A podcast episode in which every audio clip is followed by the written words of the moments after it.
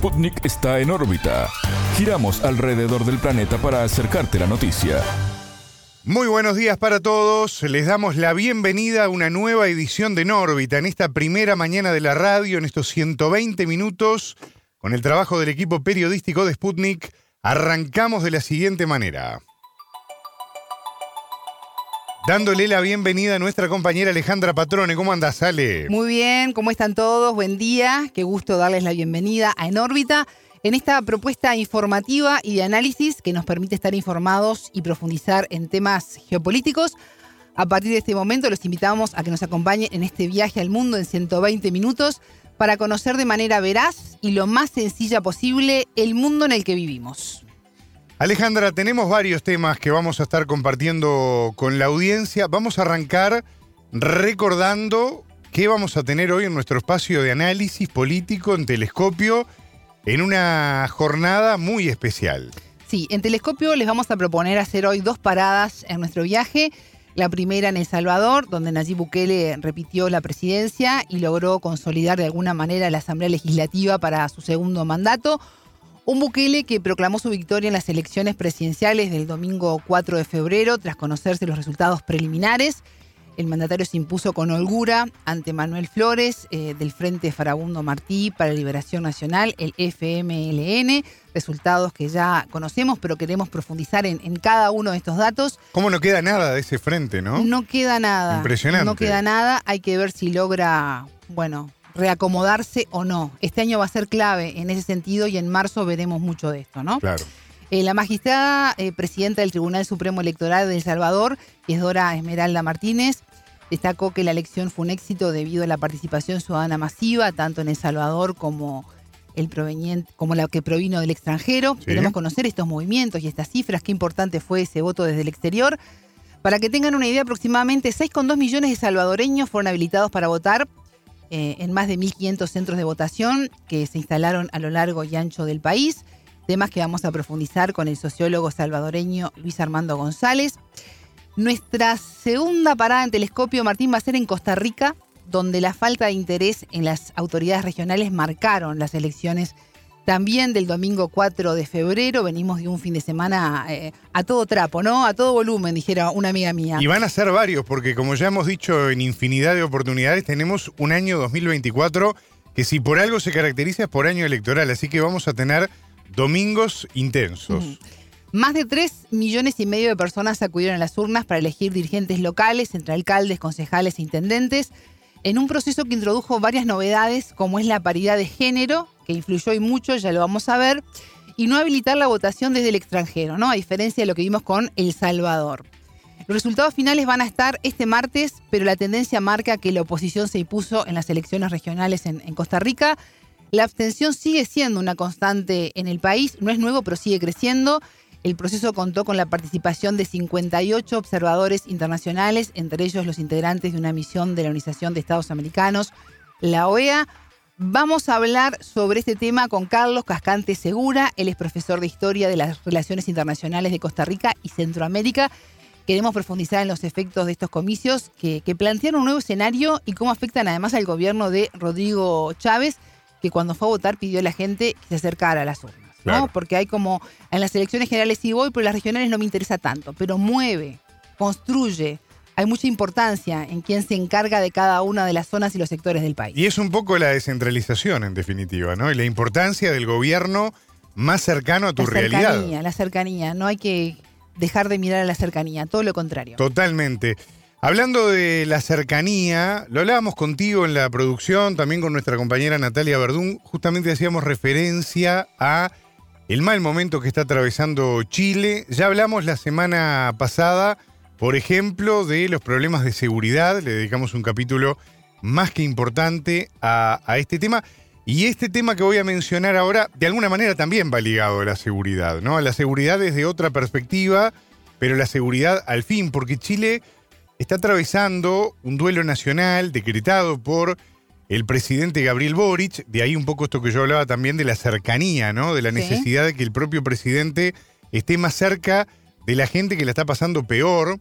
Esto debido a las más de 100 personas que han muerto durante los incendios que desde la semana pasada vienen afectando varias regiones del país, pero con especial gravedad en la zona de Valparaíso. Una tragedia. Imágenes ¿no? que que uno ha visto Yo mientras veía estas imágenes pensaba, ¿no? Hace unos días hablábamos de los incendios en Colombia y exhortábamos además a, a la acción personal, el cuidado de los incendios y las Sí. altas temperaturas que están afectando a gran parte del planeta. Y con el dolor de que siguen surgiendo y que hay personas que lo hacen adrede, ¿no? Que Claro. hacen incendios de manera intencional con consecuencias devastadoras en, en vida, en daños materiales y también en decisiones a futuros. Yo hablaba de más de 100 personas muertas. Vos fíjate que en la zona de Valparaíso, particularmente, el fuego arrasó más de 10.000 hectáreas. Para que tengan una idea de lo que estamos hablando, las imágenes que hemos visto son tremendas realmente y dan cuenta de la gravedad de un hecho como este que no solamente es grave por lo primero que son las pérdidas humanas, sino por todo el ecosistema, por todo lo que se daña justamente con este tipo de episodios vinculados a la inoperancia, a la mala fe, pero también evidentemente a las altas temperaturas, a este cambio climático que nos está pegando tan fuerte y que está también impactando y colaborando para que este tipo de cosas ocurran, ¿no? De hecho, la justicia está investigando el origen de los incendios. Hubo detenidos que fueron liberados por falta de pruebas, pero el jefe de Defensa Nacional, el contraalmirante Daniel Muñoz, dijo que hay indicios de que esta catástrofe fue planificada. Habló con el medio ADN, este jerarca, este jefe de Defensa Nacional, y señaló que hay un patrón de comportamiento que indica que hubo una planificación, algo orquestado y algo organizado.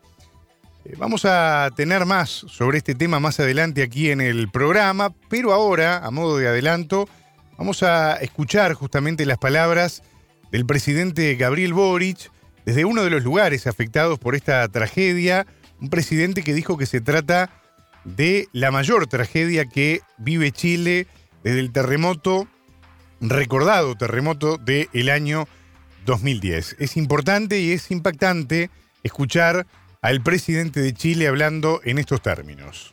porque es Chile entero el que sufre y llora a nuestros muertos. Y desde la región de Valparaíso le envío un abrazo solidario y mis más sentidas condolencias a cada una de las víctimas que ha perdido un ser querido y también a quienes han perdido sus casas, sus recuerdos, sus pertenencias. Sepan que no estarán solos, que el gobierno, el Estado y la solidaridad de los chilenos y chilenas, que siempre se hace presente en estos momentos difíciles, estarán con ustedes. Esta es la tragedia más grande que hemos vivido como país desde el terremoto del 27 de febrero del año 2010. Lo digo para que seamos capaces de dimensionar el dolor y la magnitud de lo que estamos viviendo hoy día aquí en la quinta región. Una de las urgencias más acuciantes es recuperar los cuerpos de las personas que han fallecido.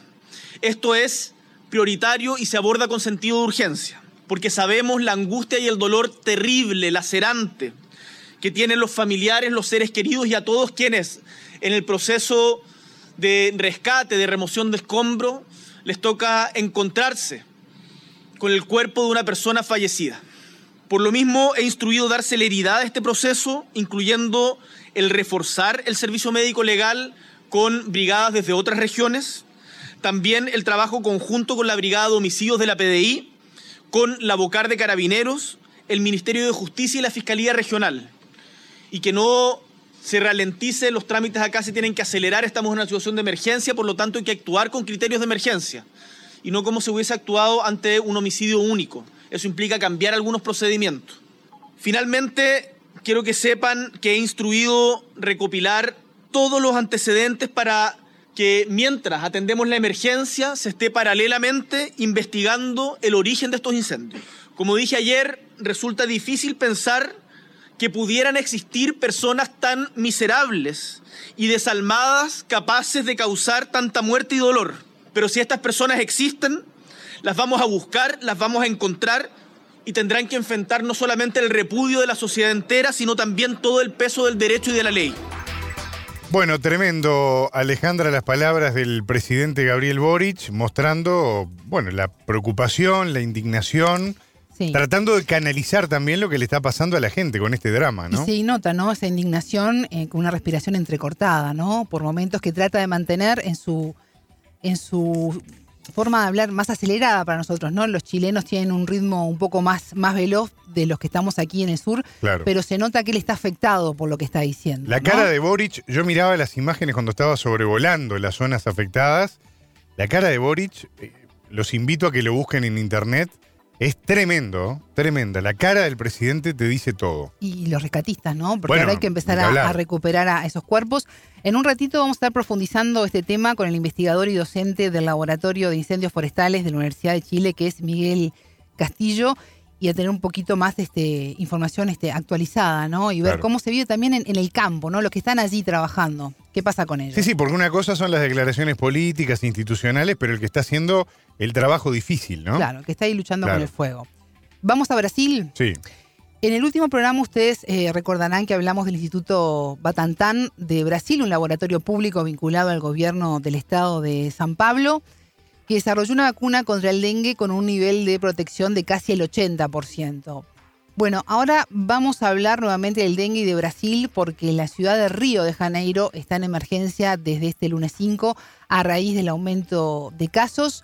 Días antes, el secretario municipal de salud, que es Daniel Sorans, ya había dicho que Río atravesaba una epidemia de dengue con más de 11.000 casos confirmados. La ciudad presentó un plan de contingencia para asistencia de la población y combate a la Aedes aegypti, el mosquito transmisor del dengue, el Zika y el chikungunya. La alcaldía anunció 2 millones de reales. Esto, para que tengan una idea, es alrededor de 400 mil dólares para la compra de pruebas rápidas.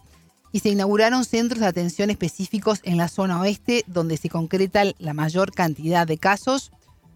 Durante la inauguración de uno de ellos, la ministra de Salud de Brasil, Lícia Trindade, pidió la colaboración de la población para evitar la propagación de la enfermedad. Lo que decimos, más allá de los estados, de los gobiernos, están las actitudes personales. Todos podemos evitar una tragedia en algún momento de nuestras vidas. sí, claro.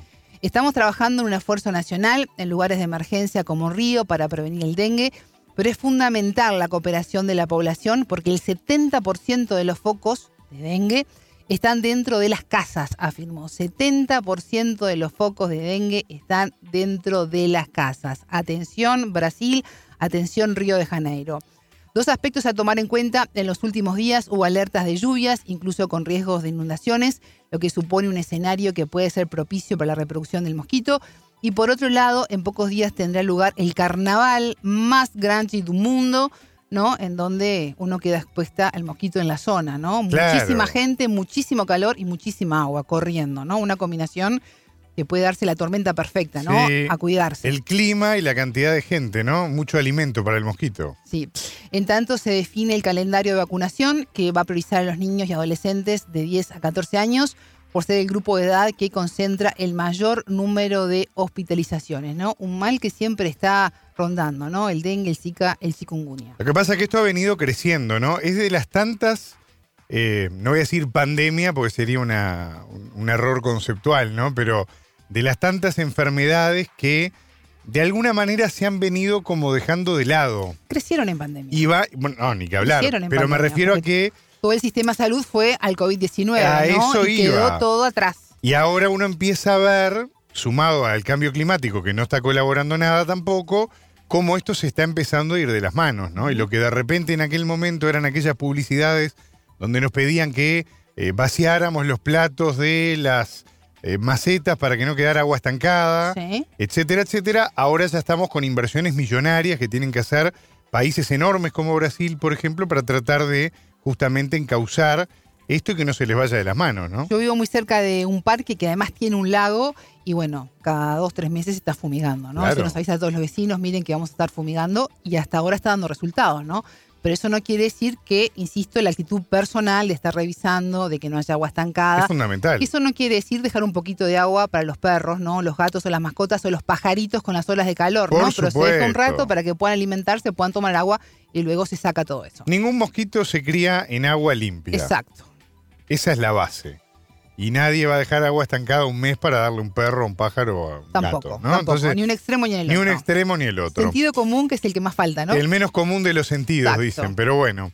Alejandra, quiero hablar de Argentina, quiero hablar de la agenda del presidente Javier Milei. A mí no me deja de impactar cómo el presidente Milei, en su segundo viaje, después de lo que fue el Foro Económico de Davos, ¿no? Su primera iglesia, por decirlo de alguna manera, ¿no? Ir a donde se concentra el foco del poder económico para mostrar las señales de lo que está desarrollando y piensa desarrollar en su gobierno, ¿no? Y ahora, después de lo que fue aquel viaje espiritual a los Estados Unidos como presidente electo, vuelve a un viaje donde combina la política con la espiritualidad. El presidente Javier Milei viajó en un vuelo comercial, además sin hacer uso Sí. del avión presidencial, algo que ya había adelantado. También lo hizo cuando fue a Mar del Plata, que fue en un Sí. vuelo de aerolíneas argentinas a ver a su, a su novia al teatro. Pero en este caso eligió un vuelo comercial con escala previa en Roma para llegar a lo que será su primera escala, que va a ser visitar Israel. Y posteriormente va a tener también una visita en Italia donde se va a estar reuniendo con las autoridades del gobierno de Italia y también una escala muy particular que llama muchísimo la atención, que es la visita al Vaticano. Javier Milei, el mismo que en campaña electoral prácticamente lo insultó al Papa Francisco, con el cual la relación quedó bastante tensa. Hubo, creo, si no me falla la memoria, una comunicación ahí eh, muy leve, telefónica, cuando resultó electo presidente del Papa en su condición de jefe de Estado, ¿no? Sí. que es lo que se suele hacer por parte de los presidentes, llamar a quien resulta electo y más de un país cuando es un país importante, como pasa con Argentina, ¿no? Bueno, en ese caso, en la gira del presidente Milei arranca, o arrancó, mejor dicho, ya con la visita al Muro de los Lamentos, después la entrevista con el presidente de Israel, Isaac Herzog. Eh, el primer ministro Benjamín Netanyahu está un poco atareado, ¿no? Sí. Tiene otras, otras obligaciones más importantes que recibir a Javier Milei en el marco de la guerra que mantiene con Hamas. Bueno, después sí está previsto que haya un encuentro con empresarios y a la pasada un saludo con Benjamín Netanyahu. Pero en lo urgente, en lo primero, el Muro de los Lamentos y después la visita al presidente de Israel, Isaac Herzog. Estos países que dividen ¿no? el rol del presidente como jefe de Estado y del primer ministro como eh, jefe de gobierno, ¿no? Lo que pasa también en algunos países que tienen eh, monarquía, como pasa con España, por ejemplo, con el Reino Unido, ¿no? Sí. Por un lado el jefe de gobierno y por el otro lado el rey como jefe o reina como jefe de, de Estado. Milei va a estar en total cinco días, o sea, toda esta semana fuera de Argentina. Una Argentina que queda en manos de Victoria Villarruel como vicepresidenta o presidenta en ejercicio.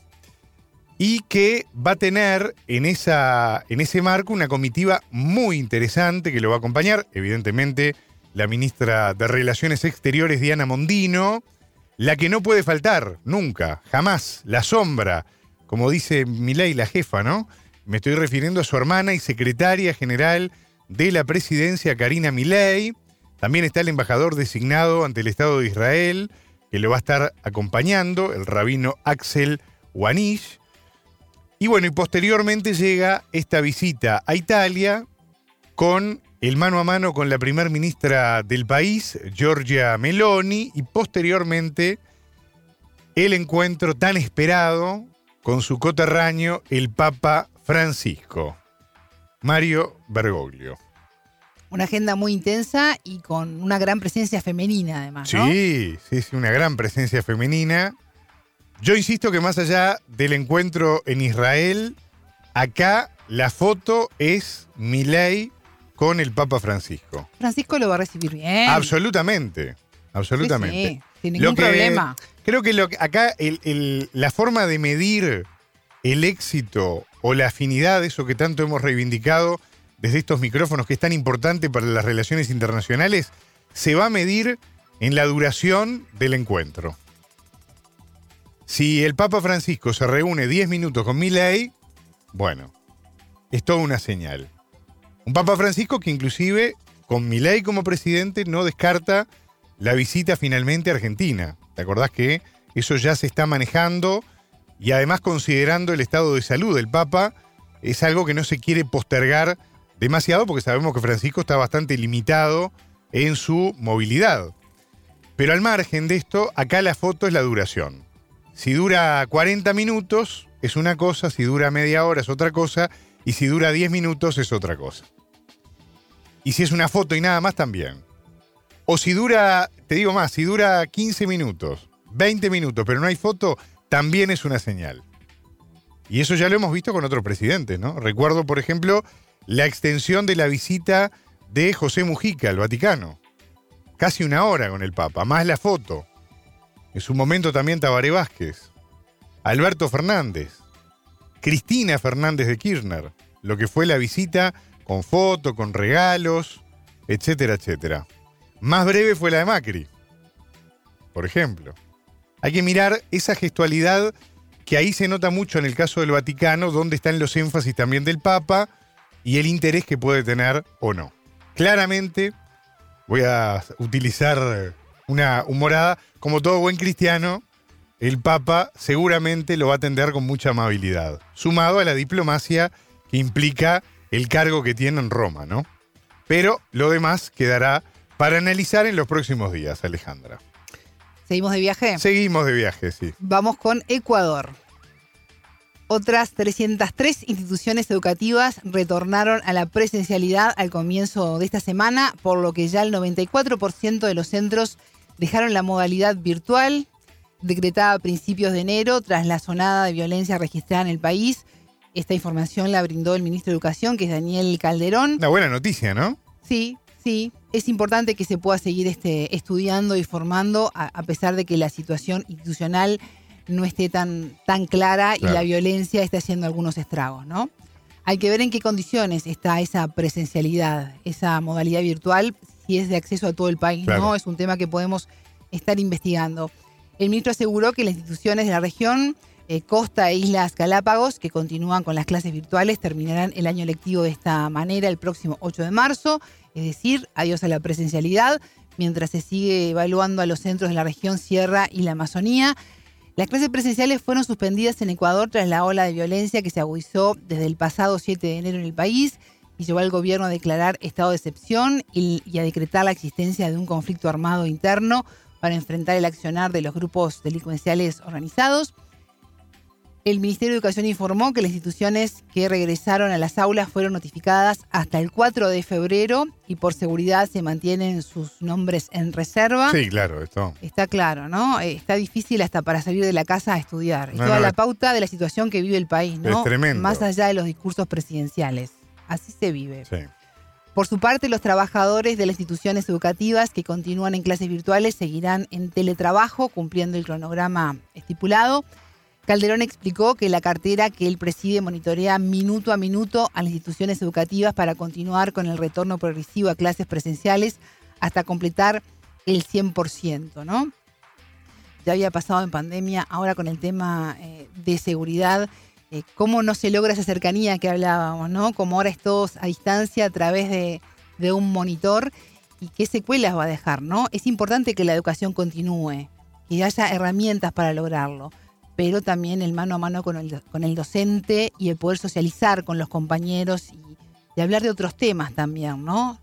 Es importante, no estar siempre aislado en, en nuestras casas. Yo me menos por temas de seguridad. Sí, yo exactamente. Yo me quedé pensando un poco en eso, ¿no? Porque cuando vos decías que otras 303 instituciones estaban retornando a la presencialidad, que esto en definitiva implicaba el 94% de los centros educativos dejaron la modalidad virtual, y yo te decía qué buena noticia, ¿no? Y me dejaste pensando en esas dos cosas. Por un lado, está muy bien el anuncio que tiene que hacer evidentemente el ministro de Educación, el anuncio político. El tema es, ¿en qué condiciones de presencialidad esos chicos pueden volver a estudiar? ¿Y en qué condiciones de virtualidad quedan los que siguen a través de una computadora, a través de una tablet, a través de un celular, a través de lo que puedan tener? Porque no todos tienen el mismo punto de partida. Recordemos las desigualdades sociales y económicas que hay en Ecuador, que en gran medida explican con el enorme retroceso del Estado, con ese enorme lavarse las manos típico del neoliberalismo una profundización de esas brechas sociales. Y ese es un problema, porque después termina pasando esto. ¿En qué condiciones volvés y en qué condiciones te quedás a través de una computadora? ¿Tenés cobertura de internet? ¿No tenés? ¿Tenés un dispositivo electrónico que te permita conectarte a la escuela, a la clase que te van a dar?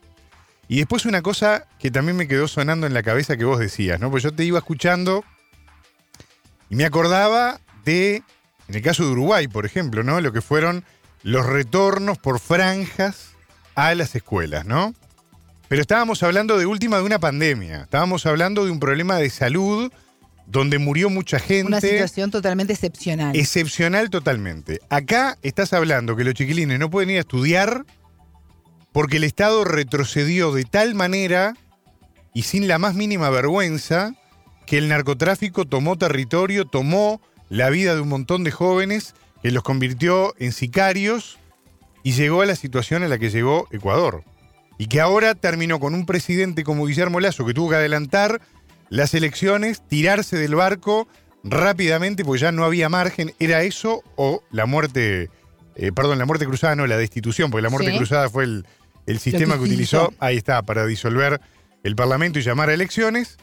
Y termina gobernando un muchacho de 36 años que eh, es el hijo además de uno de los principales empresarios bananeros de, de Ecuador, un neoliberal de fuste, formado en Estados Unidos, eh, hijo de, de, además de- del empresario Novoa, que tres veces, si no me falla la memoria, quiso ser presidente y no, No pudo, pudo. lo logró Daniel, que va por el intento de reelección tratando de generar un botín político también con el combate a la delincuencia y a la seguridad para poder de esa manera consolidar una reelección y poder tener un mandato normal, entre comillas me refiero con lo de normal, ¿no? Habitual, como debería haber durado constitucionalmente, por ejemplo, Guillermo Lazo. O sea, hay muchas puntas acá, ¿no? Dentro de lo que eh, aparece como una buena noticia, en realidad hay un montón de preguntas que todavía no están eh, respondidas, ¿no?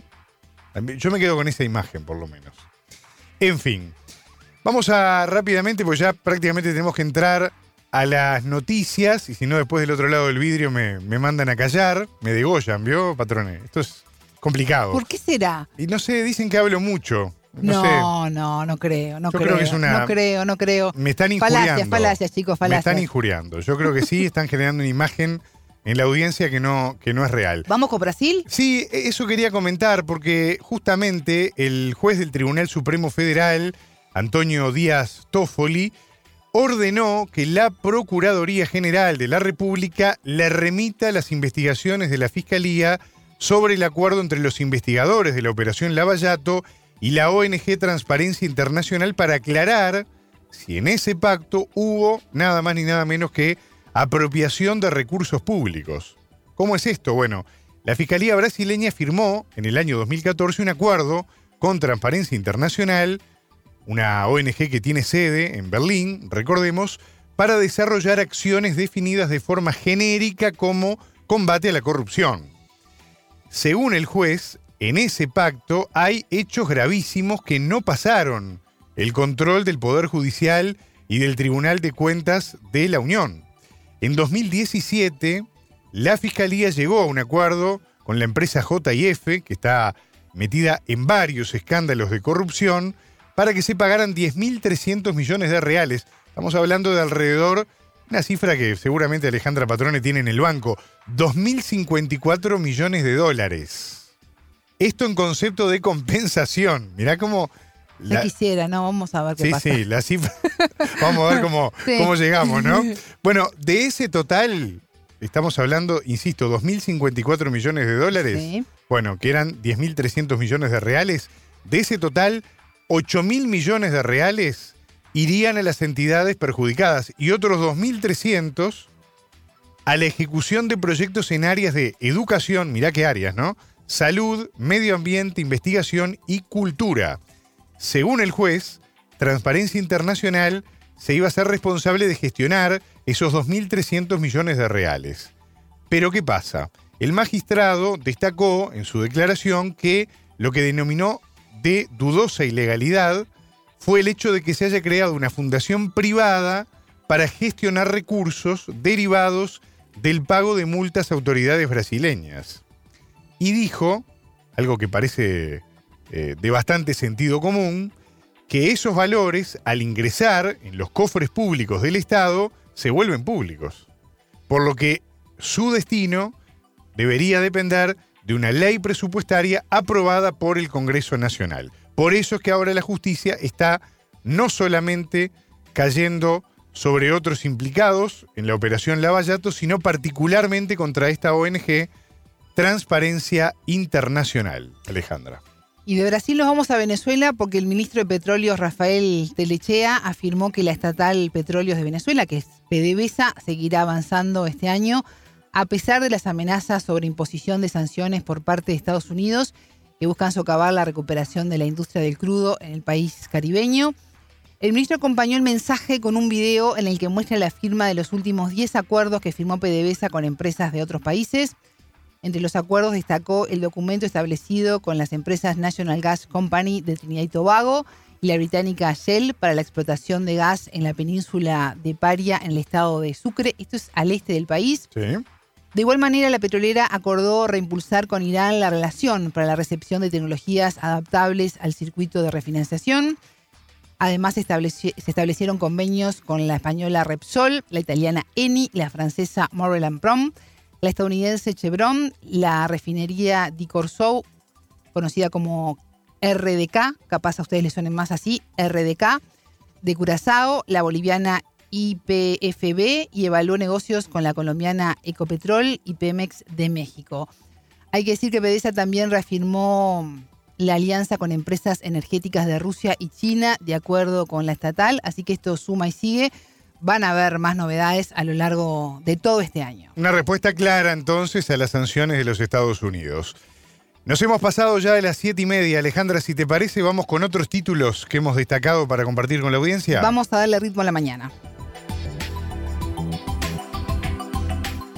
Titulares esperable. En El Salvador, pese a las dificultades que complicaron el cierre del escrutinio, el presidente Nayib Bukele celebró la consolidación de su liderazgo. Condena. Rusia calificó de monstruoso acto terrorista al ataque a una panadería en la ciudad de Lizansk. Agenda. La jefa del Comando Sur de los Estados Unidos se encuentra en Uruguay analizando la asociación bilateral en materia de defensa con las autoridades posibilidad. Irlanda del Norte estudia realizar un referéndum para abordar el rein, para abandonar el Reino Unido mientras Londres lo rechaza. ¿Emergencia? Estados Unidos estudia cerrar la frontera con México si esta colapsa. Estrategia. El abastecimiento de combustible está garantizado en Bolivia a pesar de los bloqueos de carreteras, afirmó el gobierno. Estos fueron los titulares. Vamos al desarrollo de las noticias. El mundo gira y en órbita te trae las noticias. Noticias. Tendencia. En El Salvador, pese a las dificultades para culminar el escrutinio, no hay margen para una sorpresa electoral por lo que Nayib Bukele consolidó su liderazgo. Así lo afirmó en entrevista con En órbita Eduardo Escobar, director de la organización Acción Ciudadana. El Tribunal Supremo Electoral confirmó dificultades en los escrutinios de las elecciones presidenciales y legislativas del domingo 4 de febrero. Por este motivo se acordó elaborar las actas de forma manual y no de manera electrónica como estaba previsto. El organismo precisó que la decisión se tomó por múltiples acciones que dificultaron el desarrollo de las actividades de transmisión de resultados preliminares. Sí, a esta hora se siguen presentando problemas eh, con el procedimiento de escrutinio del Tribunal Supremo Electoral. No ha funcionado el sistema, no suma bien los votos, eh, no se pudo transmitir. Entonces estamos eh, como con esa situación. Pero pese a eso, obviamente ya hay una tendencia que se está marcando, pues, o sea, cada partido tiene, digamos, los votos de cada urna, ya se sabe el resultado. Lo que pasa es que no se ha realizado el procedimiento de llenado de actas y todo esto, pero sí parece que no hay margen para que haya una sorpresa, tal como lo marcaban las encuestas. Pese a esta dificultad, el presidente Nayib Bukele proclamó su reelección al atribuirse más del 85% de los votos. Salvador rompió los récords de todas las democracias del mundo, celebró el mandatario, quien aseguró que la oposición quedó pulverizada. En este marco, Escobar explicó que los festejos del mandatario se apoyaron en una tendencia electoral considerada irreversible. Sí, la ventaja del presidente se mantiene, o sea, aunque no se haya oficializado todo, no haya un resultado preliminar, pero ya la tendencia parece que no va a cambiar. Entonces sí tenemos eh, ya el resultado que las encuestas marcaban. El analista señaló que este resultado preocupa al respecto de las libertades individuales en el país. El experto sostuvo a la economía el experto señaló la economía como una de las principales dificultades a resolver por parte del gobierno reelecto. En pocas palabras, El Salvador eh, probablemente transite de un sistema, un régimen autoritario a una dictadura. Ese es, digamos, el principal problema o implicación de la victoria de Bukele. Em, obviamente, eh, esto en términos de institucionalidad y democracia, ¿verdad? En términos eh, sociales, pues el tema económico es el principal desafío del país. Escuchábamos a Eduardo Escobar, director de la organización Acción Ciudadana. Condena. Rusia calificó de monstruoso acto terrorista al ataque a una panadería en la ciudad de Lysychansk. Es imposible llamar de otra manera a estos continuos ataques a infraestructuras civiles, dijo el vocero del Kremlin, Dmitry Peskov. Agregó que la operación militar rusa en Ucrania se lleva a cabo para garantizar que no haya más actos terroristas de este tipo. Moscú solicitó para este martes 6 de febrero una reunión urgente del Consejo de Seguridad de la ONU para abordar el tema. Los ataques fueron condenados por el secretario general de la ONU, Antonio Guterres. El sábado 3 de febrero murieron al menos 28 personas y 10 más resultaron heridas en el ataque lanzado por Ucrania en la ciudad de la región de Lugansk. Entre los fallecidos se encuentra el ministro de Situaciones de Emergencia de la República Popular de Lugansk, Alexei Poleschenko. Al abandonar la ciudad, tropas ucranianas destruyeron edificios administrativos y dañaron importante infraestructura. Actualmente persisten los bombardeos a la zona. Visita. Es notorio el incremento de la presencia del Comando Sur de los Estados Unidos en la región potenciado a raíz de la victoria de Javier Milei en Argentina. Así lo explicó en órbita el senador del opositor Frente Amplio de Uruguay, Daniel Cagiani. El legislador izquierdista agregó que en este marco es importante que Uruguay defienda sus intereses nacionales. Y se mostró a favor de mantener relaciones diplomáticas con Estados Unidos, pero de mutuo acuerdo y no de dependencia. La jefa del Comando Sur de los Estados Unidos, Laura Richardson, inició este lunes 5 de febrero una visita de 72 horas para analizar la Asociación Bilateral de Defensa. Yo creo que sin duda son tiempos nuevos. Este, hay un, sin duda un notorio eh, incremento de, la presencia del Comando Sur de Estados Unidos en la región, también por los cambios de gobierno en Argentina, que sin duda ha tenido eh, un cambio drástico en su política exterior. Pero bueno, creo que, que lo importante aquí para, para el Uruguay es poder defender sobre todo sus intereses nacionales. Eh, nosotros tenemos relaciones políticas diplomáticas con, con, Estados Unidos. Eh, a nosotros nos, nos hubiera gustado y siempre nos, ha gustado tener relaciones más de, de, mutuo acuerdo, de reciprocidad, de, solidaridad, más que relaciones más de dependencia, por lo menos con miradas un poco más, más complejas que a veces este tipo de, de países terminan como desarrollando en la región, pero bueno, eh, sobre todo vamos a escuchar a ver qué es lo que tiene para decir. Hay sí un especial interés de Estados Unidos también en lo que está sucediendo con respecto al, desarrollo del crimen organizado y, su eh, vinculación con algunos este, países y algunas problemáticas sonando, no solamente en Ecuador, sino también en, bueno, en la propia Paraguay. Y sabemos que también Argentina y en Uruguay eh, es parte de este análisis, así que seguramente vamos a escuchar y sobre todo conocer, que es lo más importante, Ahora bueno, este, sobre todo también ir viendo cómo, cómo se va desarrollando el tema. A través de un comunicado, la Embajada de Estados Unidos afirmó que la cooperación bilateral se basa en temas de interés mutuo. Entre ellos destacó la preparación para desastres, el mantenimiento de la paz, los derechos humanos, la seguridad marítima y la ciberseguridad. Como también la cooperación espacial, el desarrollo de las capacidades de defensa y de educación y formación profesional. En este marco, el senador uruguayo subrayó como uno de los intereses mutuos en esta visita el acuerdo vinculado a la asistencia logística.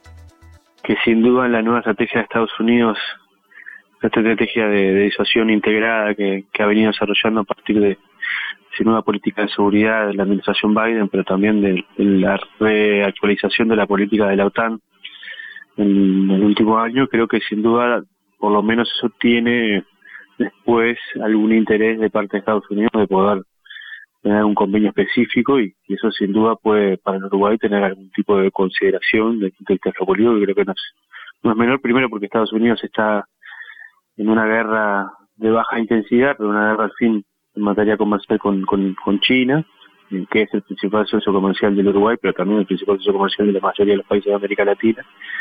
Y hay una avanzada muy importante, no solamente en materia tecnológica, en materia de inversiones, en materia también de, de inversión militar, que sin duda supongo que también estarán arriba de la mesa y que también tienen que ver con, con el nuevo reposicionamiento de Estados Unidos en la región y cómo puede hacer un poco más de pie, sobre todo que en virtud de que ha perdido mucho este significación a partir del, del, del, del avance en materia comercial que ha tenido Chile en la región y que sin duda también es por lo menos preocupación tanto pública como no pública de parte de Estados Unidos y cada vez que alguno de los integrantes o del Departamento de Estado o del Comando Sur visita nuestros países lo hacen saber públicamente y, y no públicamente. Por lo tanto, creo que también eso es parte de, del análisis que hay que poner arriba de la mesa, pero bueno, creo que lo que tiene que hacer el Uruguay es tener relaciones con todos, tener relaciones de mutuo acuerdo y sobre todo de, de que les sirvan para el desarrollo de nuestros países.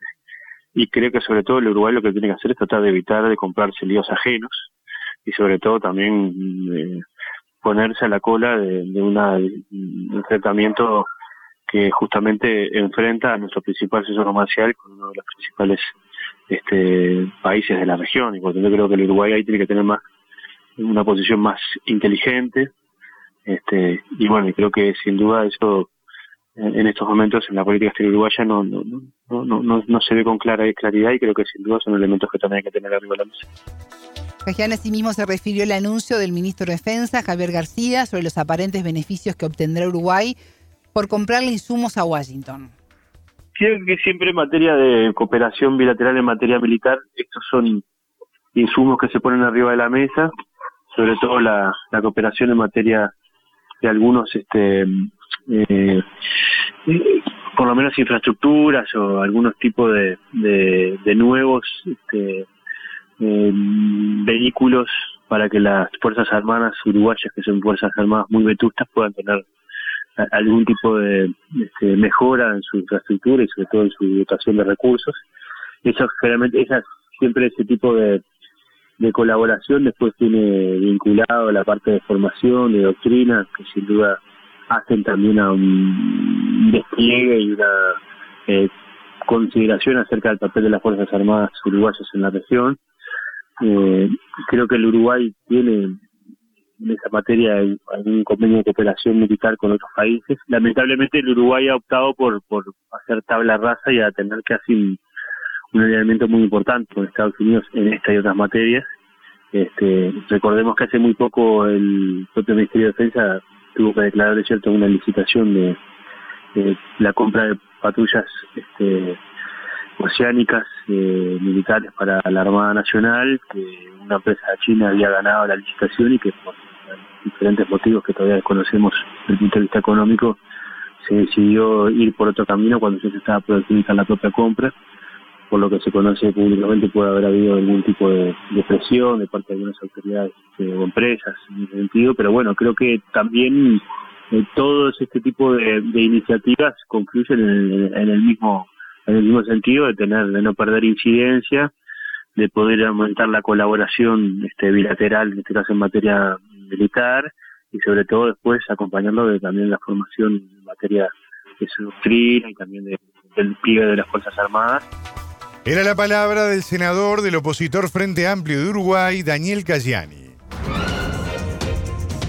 ¿Emergencia? Estados Unidos estudia cerrar la frontera con México si está colapsada. El Congreso debate la aplicación de un proyecto de ley que endurece la política migratoria en la frontera sur. El acuerdo bipartidista destaca 20.200 millones de dólares para la seguridad de las fronteras estadounidenses. Este paquete es parte de una financiación total de 118.300 millones de dólares. Del total, 60.000 millones son de ayuda a Ucrania en el marco de su conflicto militar con Rusia y otros 14.100 millones se destinarían a Israel en su guerra contra el movimiento palestino Hamas. De ser adoptado el acuerdo, las autoridades podrán restringir los cruces fronterizos y la media diaria de migrantes alcanza los 4.000 en una semana. Sin embargo, estarán obligados a prohibirlos si sobrepasan un promedio de 5.000 al día en un periodo de 7 consecutivos u 8.500 en una sola jornada. Durante el tiempo de activación, las autoridades deben tramitar al menos 1.400 solicitudes de asilos en los puertos de entrada de forma segura y ordenada. El proyecto de ley además proporciona fondos para construir el muro y aumentar la tecnología en la frontera con México. Propone agregar más camas en los centros de detención, más agentes y más vuelos de deportación. El proyecto endurece el estándar de las llamadas entrevistas de miedo creíble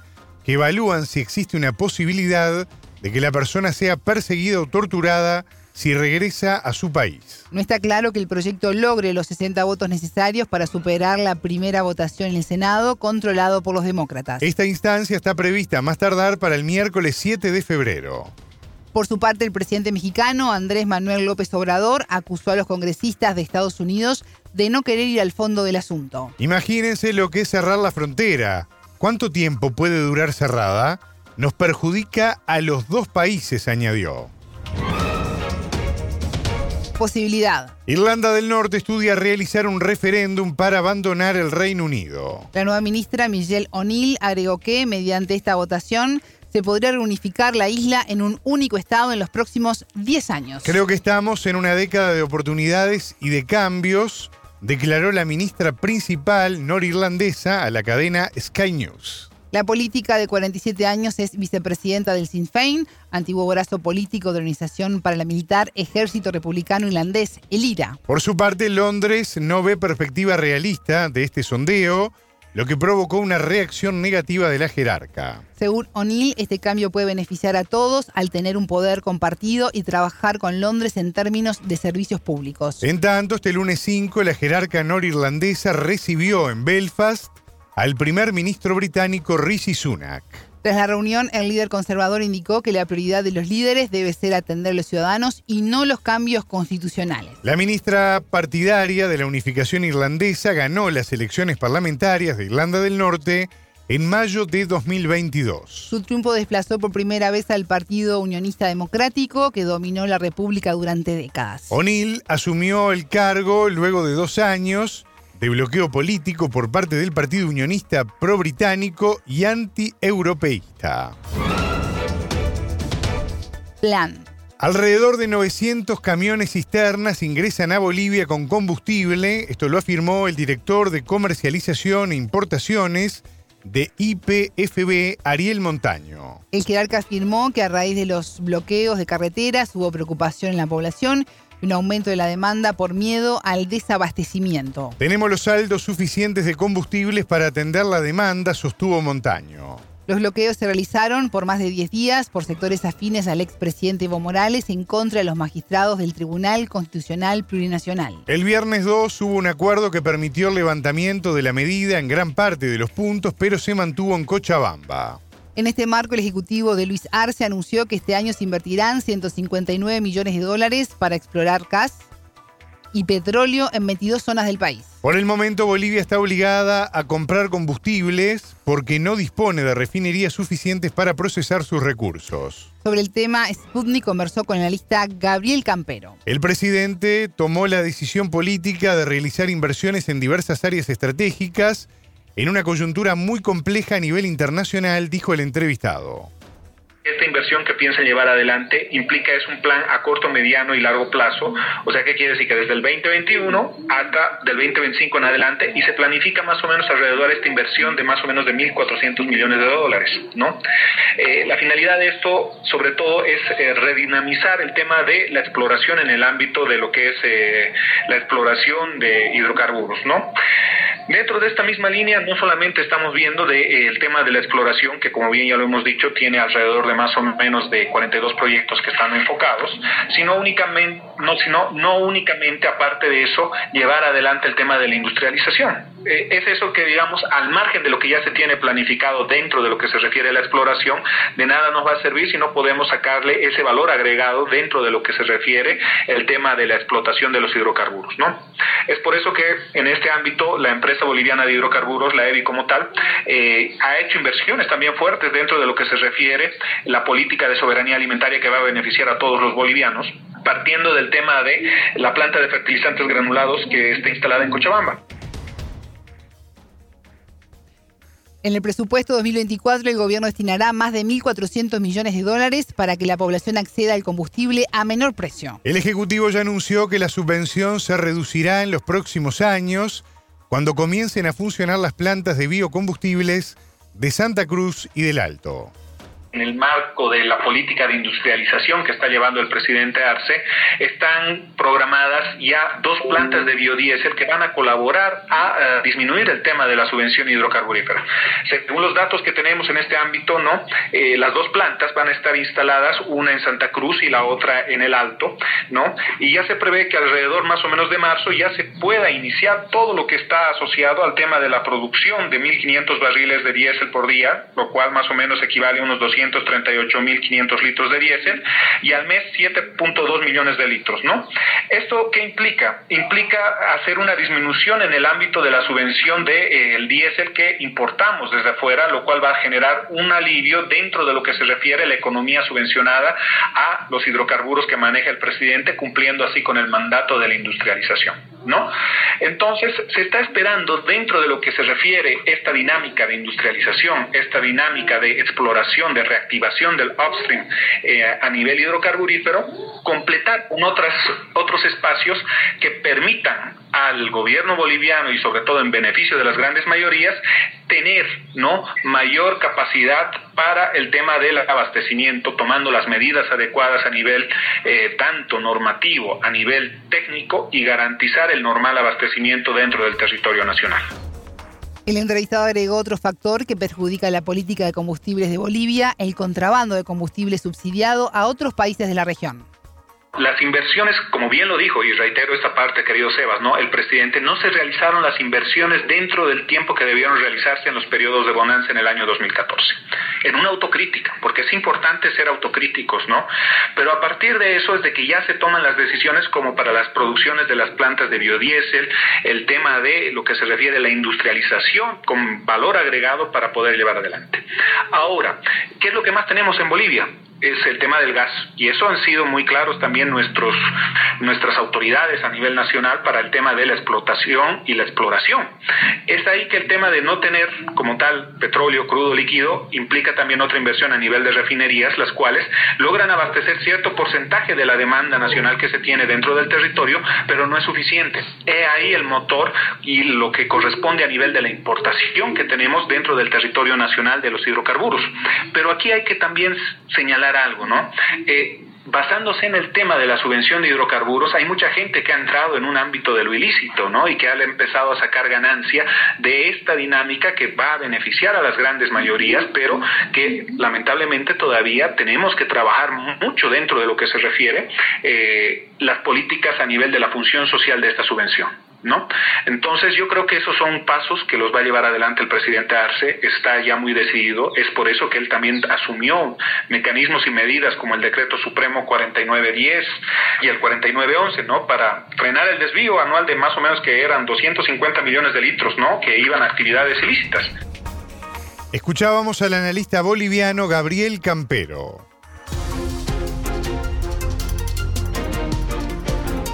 ¿Qué pasa en tu ciudad, en tu país, en el mundo que te rodea? Radio Sputnik te informa todo el día.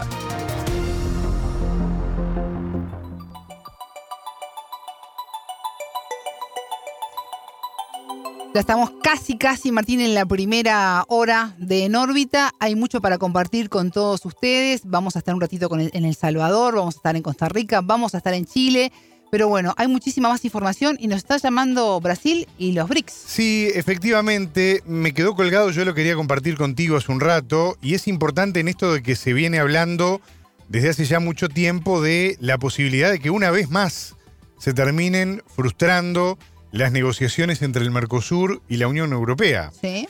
Y vos recién mencionabas a un jugador global muy importante en estos momentos que es justamente el grupo de los BRICS. Bueno, el gobierno del presidente Luis Ignacio Lula da Silva salió públicamente a decir que cree que estrechar la relación de Brasil con los socios de los BRICS, estamos hablando de Rusia, estamos hablando de India, estamos hablando de China y estamos hablando de Sudáfrica. Mirá qué tamaños, ¿no? Sí. De, de países tiene como socios Brasil. Puede ser una alternativa a lo que todo parece indicar va a ser un frustrado acuerdo comercial entre el Mercosur y la Unión Europea. Esto lo dijo Carlos Fávaro, que es el ministro de Agricultura y de Ganadería de Brasil, en una nota con el diario Folia do Sao Paulo, considerando también lo que vienen siendo en estos días las masivas manifestaciones en Francia que han tenido un efecto derrame en otras partes de Europa, trancando, poniendo palos en la rueda una vez más a que se pueda concretar este acuerdo que lleva más de 20 años Sí. de Un acuerdo que claramente la Unión Europea dice que va a firmar y nunca lo, lo logra. Un objetivo que tenía Lula era poder acercar esas posiciones creyendo de las declaraciones, ¿no? De que sí hay interés, porque Claro. ahora eh, lo que importa es poder negociar y presentarse al mundo no país a país, sino bloque a bloque y que no está pasando, ¿no? Y Claro. una forma de decirle, bueno, Unión Europea, no querés, no insistimos más. Exactamente. Hace 20 años que estamos tratando de, de acomodar, de dialogar y no hay ningún tipo de avance. El mundo sigue, el mundo gira. Aquí están los BRICS, que son una puerta al mundo que pueden ayudarnos a, a todos, sobre todo aquí en la región, ¿no? Porque la idea es que también se vayan incorporando otros países de la mano de, Brasil, que es el que está haciendo las gestiones. Totalmente. Decía el ministro, voy a leer simplemente un pasaje de lo que, de lo que decía en esta entrevista con Folia. Claro que nos gustaría ampliar nuestras relaciones con la Unión Europea. Y claramente el agro, decía el ministro, sería un sector beneficiado. Pero si no hay oportunidad de hacer negocios allí, lo haremos allá. El presidente Lula se está centrando mucho en el desarrollo económico y en las alianzas con los BRICS, con el sur global, con Oriente Medio, con Asia, con África, decía el ministro de Ganadería y Agricultura de Brasil. Una señal. Es que hemos tenido el no por, por muchos años, ¿no? Bueno, hay que dejar de, de insistir, es un poco el pensamiento de, de Lula que se está manifestando a través de su ministro, ¿no? Exactamente, exactamente. Todo parece indicar que naufraga este acuerdo con la Unión Europea. Todo parece indicar que, bueno, hay jugadores como los BRICS que impulsados nada más ni nada menos que por Rusia, por China, por Sudáfrica, pero también con Brasil, con el liderazgo de un Lula que lleva a Brasil al mundo, bueno, abre nuevas ventanas de oportunidad. Hacemos la primera pausa, Martín. Nos vamos. En un ratito nada más seguimos en este viaje al mundo en 120 minutos.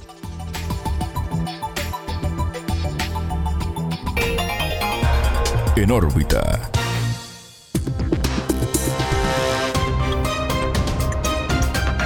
Radio Sputnik te acompaña todo el día para mantenerte bien informado.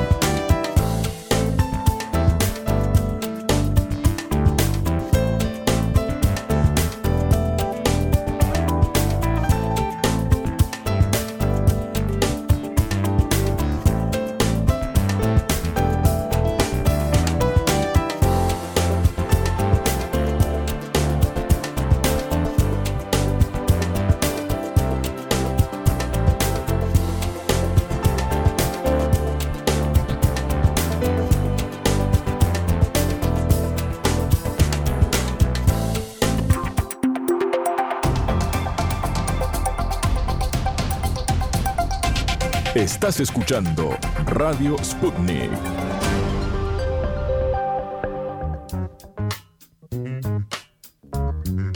Seguimos en En órbita. Alejandra, lo adelantábamos contigo en la apertura. Nos vamos a ir a Chile porque se encuentra de duelo nacional este país tras los fuertes incendios que afronta desde hace ya varios días, que según palabras del propio presidente Gabriel Boric, constituyen la tragedia más grande desde el terremoto recordado, terremoto del año 2010. Sí, que es considerado como uno de los más grandes de- del país y luego además sufrió un tsunami. Eh, catástrofes que dejaron un saldo de unos 525 muertos, 500.000 viviendas afectadas y 2 millones de damnificados. Las cifras en Chile son tremendas, se habla más de 120 personas fallecidas y cifras que se actualizan lamentablemente, ¿no? Sí, Crece permanentemente, crece. claro, totalmente. Eso es lo más lamentable. De acuerdo al último resumen nacional de incendios forestales del Servicio Nacional de Prevención y de Respuesta ante Desastres, el SENAPRED, actualmente los incendios del país, que comprenden la región, de, la región metropolitana, Valparaíso, O'Higgins, Maule, la Araucanía y los lagos, ya provocaron, como decía Alejandra, la muerte de más de 120 personas y han afectado entre 3.000 y 6.100 hectáreas. Una locura. ¿eh? Al cierre del 5 de febrero, entre los incendios más relevantes del país se encuentran 19 incendios forestales por controlar bajo alerta roja y 5 ya controlados. Los bomberos actualmente trabajan por tierra y aire para extinguir estos focos.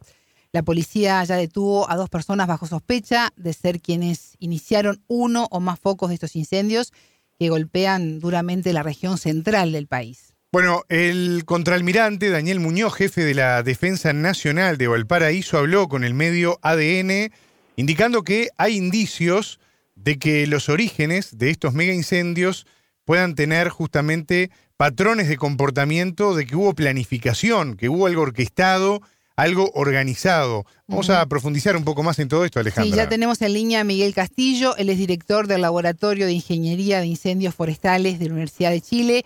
Castillo, bienvenido a En órbita, ¿qué tal? Es un gusto recibirlo. Un gusto saludarte Alejandra y también a Martín y gracias por la consideración para hablar de este tema que es tan sensible para nuestro país. Sí, realmente terrible lo que está ocurriendo, la total solidaridad aquí desde Uruguay y de toda América Latina, podemos decirlo. Eh, Castillo, ¿cuál es la situación actual? ¿Qué se sabe hasta el momento? A ver Alejandra, mira, son varios puntos, pero trataré de sintetizarlo. De partida efectivamente ha sido una tragedia, un episodio, un punto negro muy doloroso. Eh, nos pilló muy mal porque nosotros somos un país que nos que nos encargamos eh, fuertemente en el, en el resguardo de la población civil frente a desastres. De hecho, hemos modernizado fuertemente nuestro aparato público y privado de primera respuesta. Pero como bien señalaban ustedes, la intencionalidad de los incendios forestales es un flagelo para nuestra sociedad y por muchas campañas de prevención que hemos hecho a lo largo de todo el país y en distintos meses durante el año, eh, la intencionalidad sigue estando presente. Yo aparte de, de ser director de este laboratorio, soy perito, soy perito forestal, trabajo mucho en peritaje en terreno. ¿ah? Y efectivamente el patrón, la, la- la conducta que se, ha, que, que se ha vislumbrado en los primeros testimonios de terreno, porque esto está en desarrollo, es que justamente hay un, hay un patrón muy claro de intencionalidad y lamentablemente esto pasa a ser un casi delito de homicidio, por cuanto efectivamente las cifras de víctimas fatales siguen aumentando. Castillo, como perito también se lo voy a preguntar, ya que usted lo, mencionaba, eh, las características que tiene el país desde el punto de vista geográfico, de alguna manera eh, favorecen, digamos, la, la propagación de este tipo de incendios y a eso uno le suma la intencionalidad.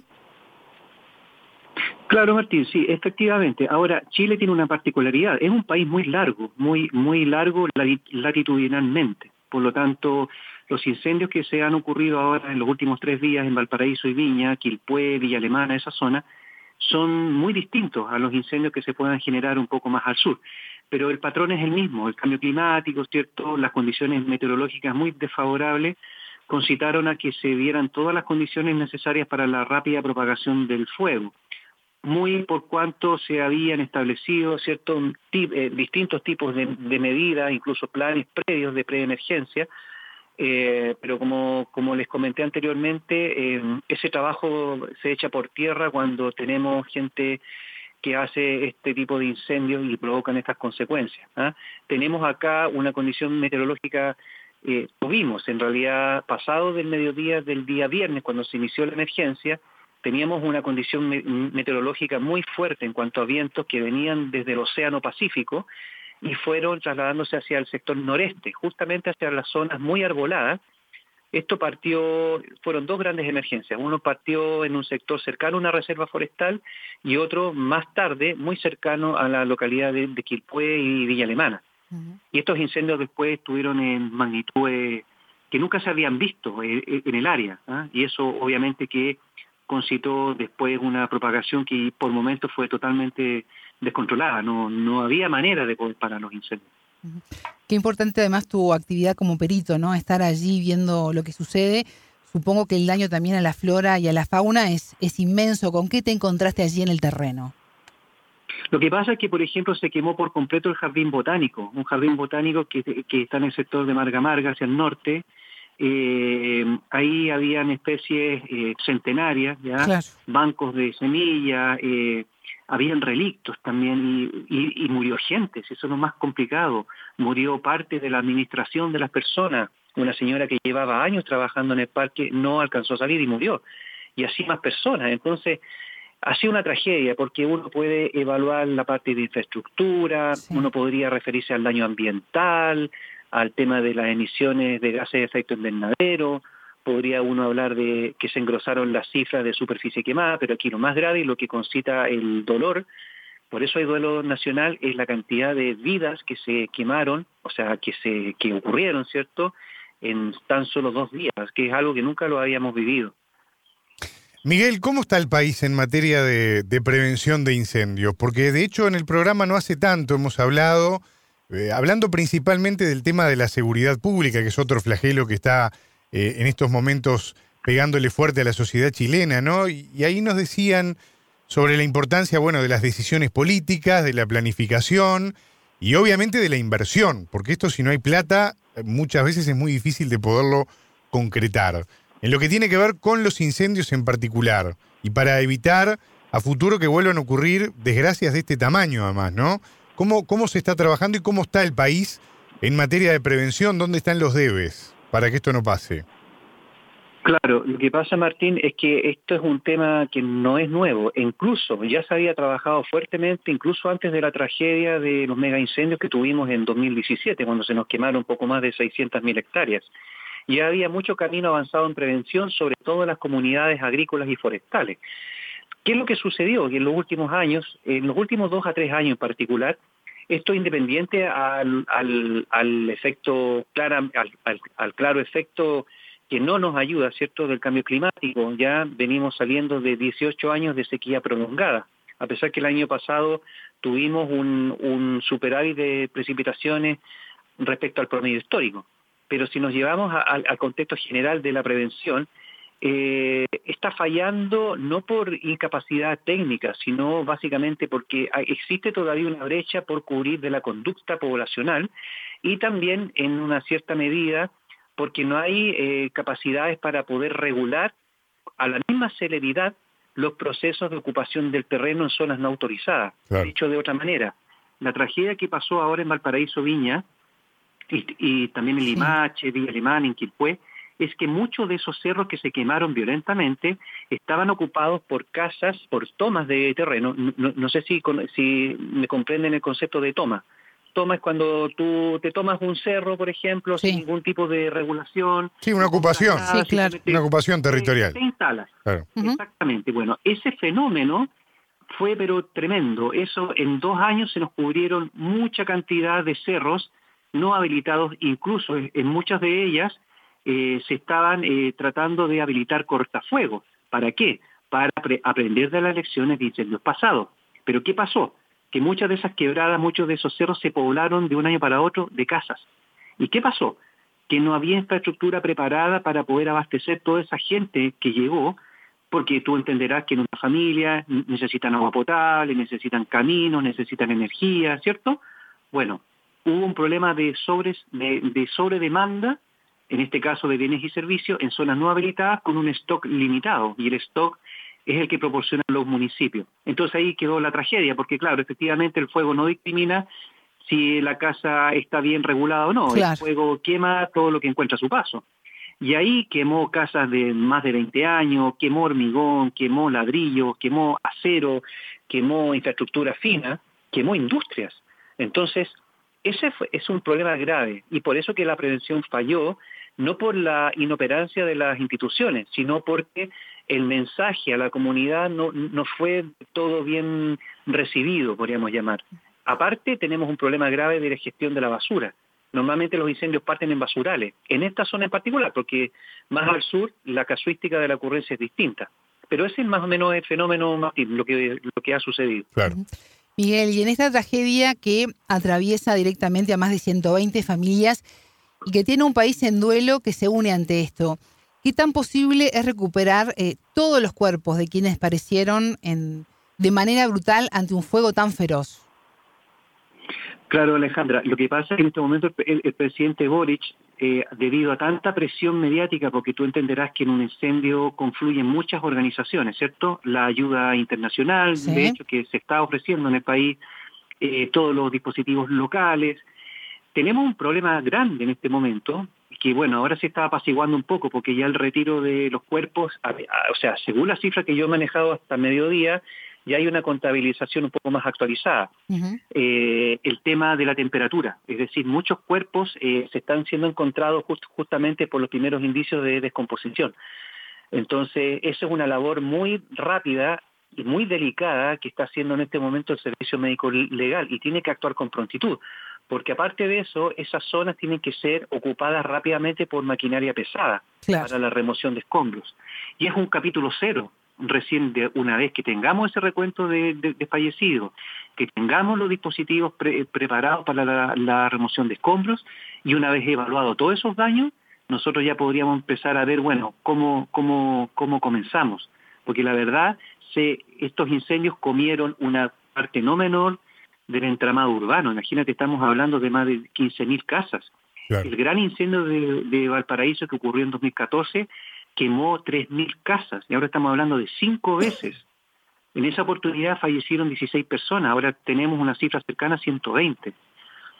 En esa oportunidad se quemaron 997 hectáreas, ahora van 17.500. Solamente en el incendio de las tablas y en el incendio de lo moscoso, que son los dos incendios grandes que afectaron a esta región. Miguel, eh, te estaba escuchando con atención y, obviamente, bueno, lo primero que uno tiene que lamentar es lo que no tiene arreglo, ¿no? Que son esas vidas que literalmente se quemaron, como vos mismo lo, lo, relatabas, ¿no? Eh, no solo se perdieron, se quemaron, pero después, obviamente, entramos, vos hacías un relevamiento a nivel material, de infraestructura, pero también está el daño ecológico, ¿no? Hablabas de varias zonas delicadas, ¿no? Que, que se quemaron. Y estamos hablando de miles de hectáreas, ¿no?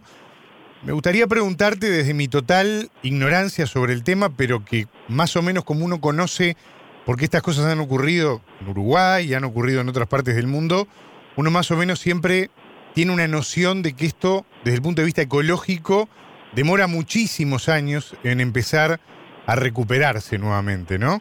Y en ese sentido te quería preguntar qué estimaciones tienen ustedes, ¿no? Sobre la recuperación medioambiental de todo eso que se ha dañado, ¿no? Claro. Lo que pasa, Martín, que aquí ya son, eh, son aspectos más técnicos. Yo hace muchos años me dedicaba bastante al tema de la ecología del fuego. Bueno, sigo, sigo ligado a eso porque voy mucho a terreno. Claro. Mira, aquí hay varios aspectos. El primero, este incendio que se inició cerca del mediodía del día viernes avanzó muy rápido.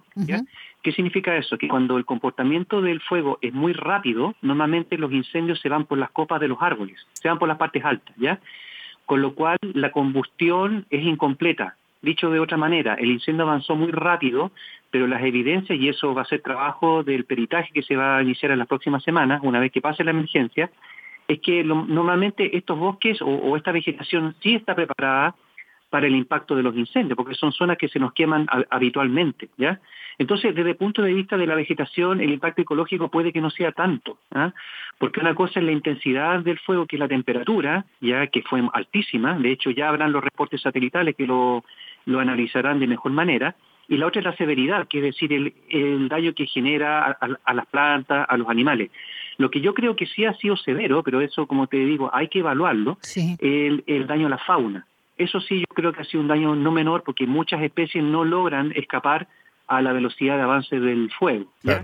El daño se concentra en la zona de patrimonio, que es lo que yo les comenté hace un rato en el jardín botánico. Esa fue una pérdida invaluable, porque va a costar muchos años en volver a recuperar eso. Ahora, esa zona está dominada por bosque nativo del sector central y hay una especie que está preparada para los incendios, que es la palma chilena. Pero debido a la recurrencia de los incendios, ese bosque obviamente se ha visto severamente afectado. Ya habrán evaluaciones posteriores yo creo, sin, eh, aventurándome un poco a esto de la parte ecológica, yo creo que va a haber una recuperación parcial, es decir, van a haber zonas que rápidamente se van a repoblar y van a haber zonas que va a haber que restaurar, es decir, aplicar obras mecánicas, cierto, recuperar el suelo, eh, en las zonas cercanas incluso a la infraestructura crítica y a las zonas de la interfaz urbano-forestal, porque ahí se quemó mucho de patrimonio natural también. Miguel, ¿y cómo está Chile en materia legal para condenar a quienes provocan incendios de, manera intencional? ¿Qué pasa con los responsables de estas este, atrocidades? Claro, lo que pasa, Alejandra, es que nos pilla justamente en un momento de profundos cambios legislativos en Chile.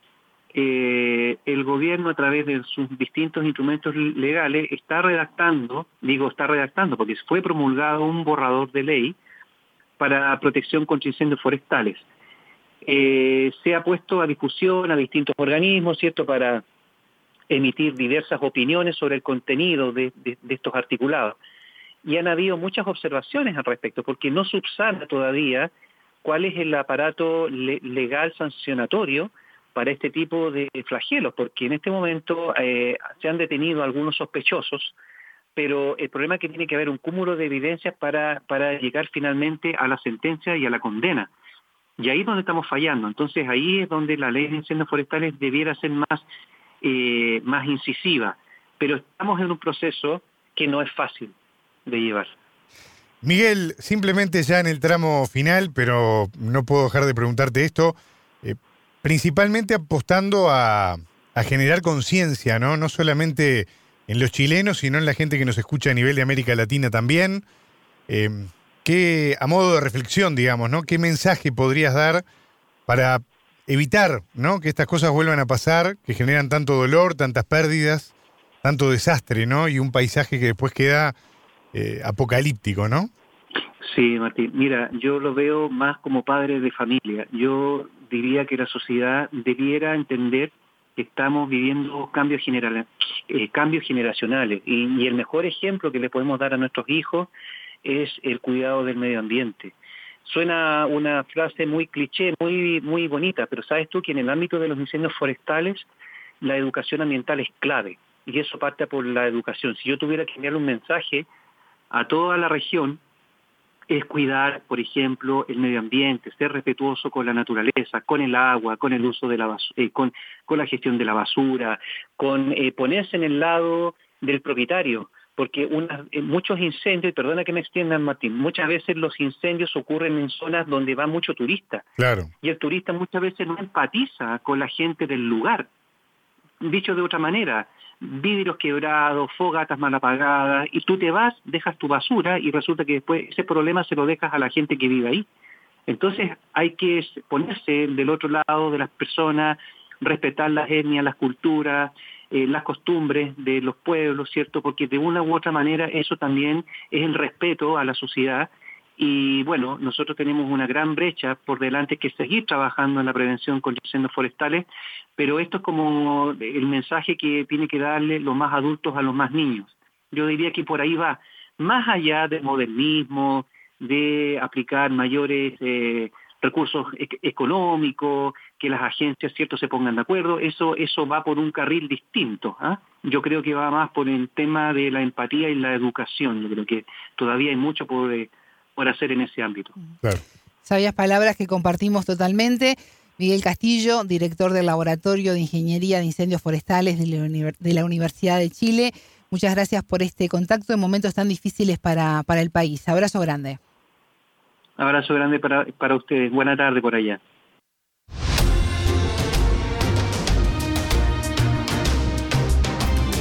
Estás escuchando Radio Sputnik.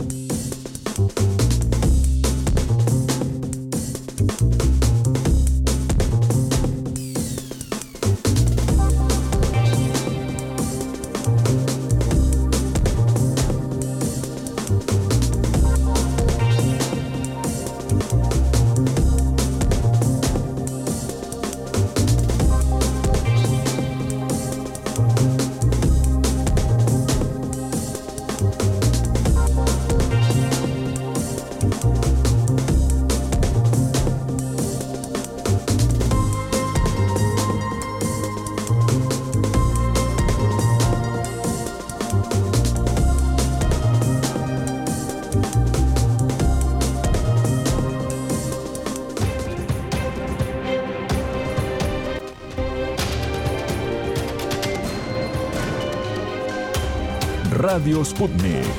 Contamos lo que otros callan. Telescopio. Entrevistas, análisis, expertos, las noticias en profundidad. Todo para pensar la noticia.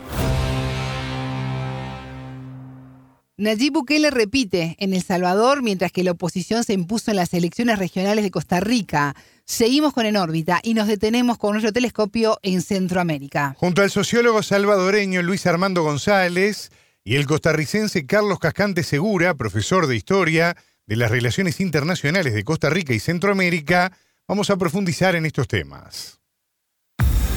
En Telescopio te acercamos a los hechos más allá de las noticias. Este día El Salvador ha roto todos los récords de todas las democracias en toda la historia del mundo.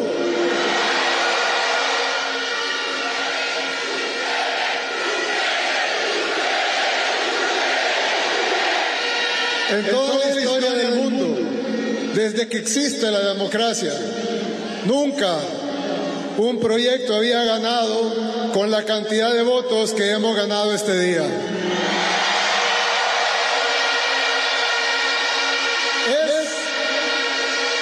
Es, literalmente el porcentaje más alto de toda la historia. Es la diferencia entre el primero y el segundo lugar más alta en toda la historia. Sería la primera vez que en un país existe un partido único en un sistema plenamente democrático. Toda la oposición junta quedó pulverizada.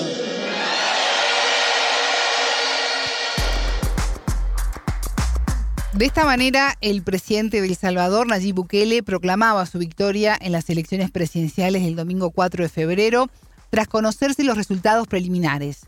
El mandatario se impuso con holguera ante Manuel Flores del Frente Farabundo Martí para la Liberación Nacional, el FMLN. En conferencia de prensa, la magistrada presidenta del Tribunal Supremo Electoral de El Salvador, Dora Esmeralda Martínez, señaló que la elección fue un éxito debido a la participación ciudadana masiva, tanto en El Salvador como en el proveniente, como la proveniente del extranjero. Aproximadamente 6,2 millones de salvadoreños fueron habilitados para votar en los más de 1.500 centros de votación que se instalaron a lo largo y ancho del país. El entrevistado. Luis Armando, ¿cómo estás? Bienvenido a Telescopio. Buenos días a ustedes, un saludo por aquí después de la jornada electoral del día de ayer aquí en El Salvador, pues esperando ya los resultados oficiales, digamos, y otros datos que son interesantes. Tal y como apuntaban las encuestas, Nayib Bukele tiene prácticamente asegurado este triunfo en las elecciones de celebrarse este domingo 4 en El Salvador. ¿Cómo amaneció el país, Luis Armando?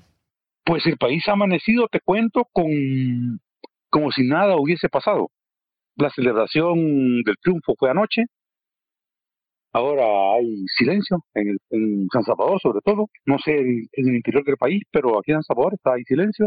Eh, me imagino yo que todo seguirá ahora como si nada ha pasado. Como era algo que se esperaba y que estaba preparado para, para que se diera, toda la gente lo pensaba así. Entonces no hay prácticamente nada que celebrar más que la gente que directamente se involucró con el partido. Eh, nuevas ideas para darle el triunfo. El resto de población está como no hubo sorpresas. como que nada ha pasado. ¿No, hola? No hubo sorpresas. No, para nada, para nada. La sorpresa hubiese sido que, pues eso, que hubiese un, no, no hubiera triunfado él, o una segunda vuelta, o una legislatura con menor cantidad de diputados. Pero todo lo que sucedió mmm, es como si no hubiese habido elecciones. Pero porque todo estaba planeado y programado para que sucediera de esta manera.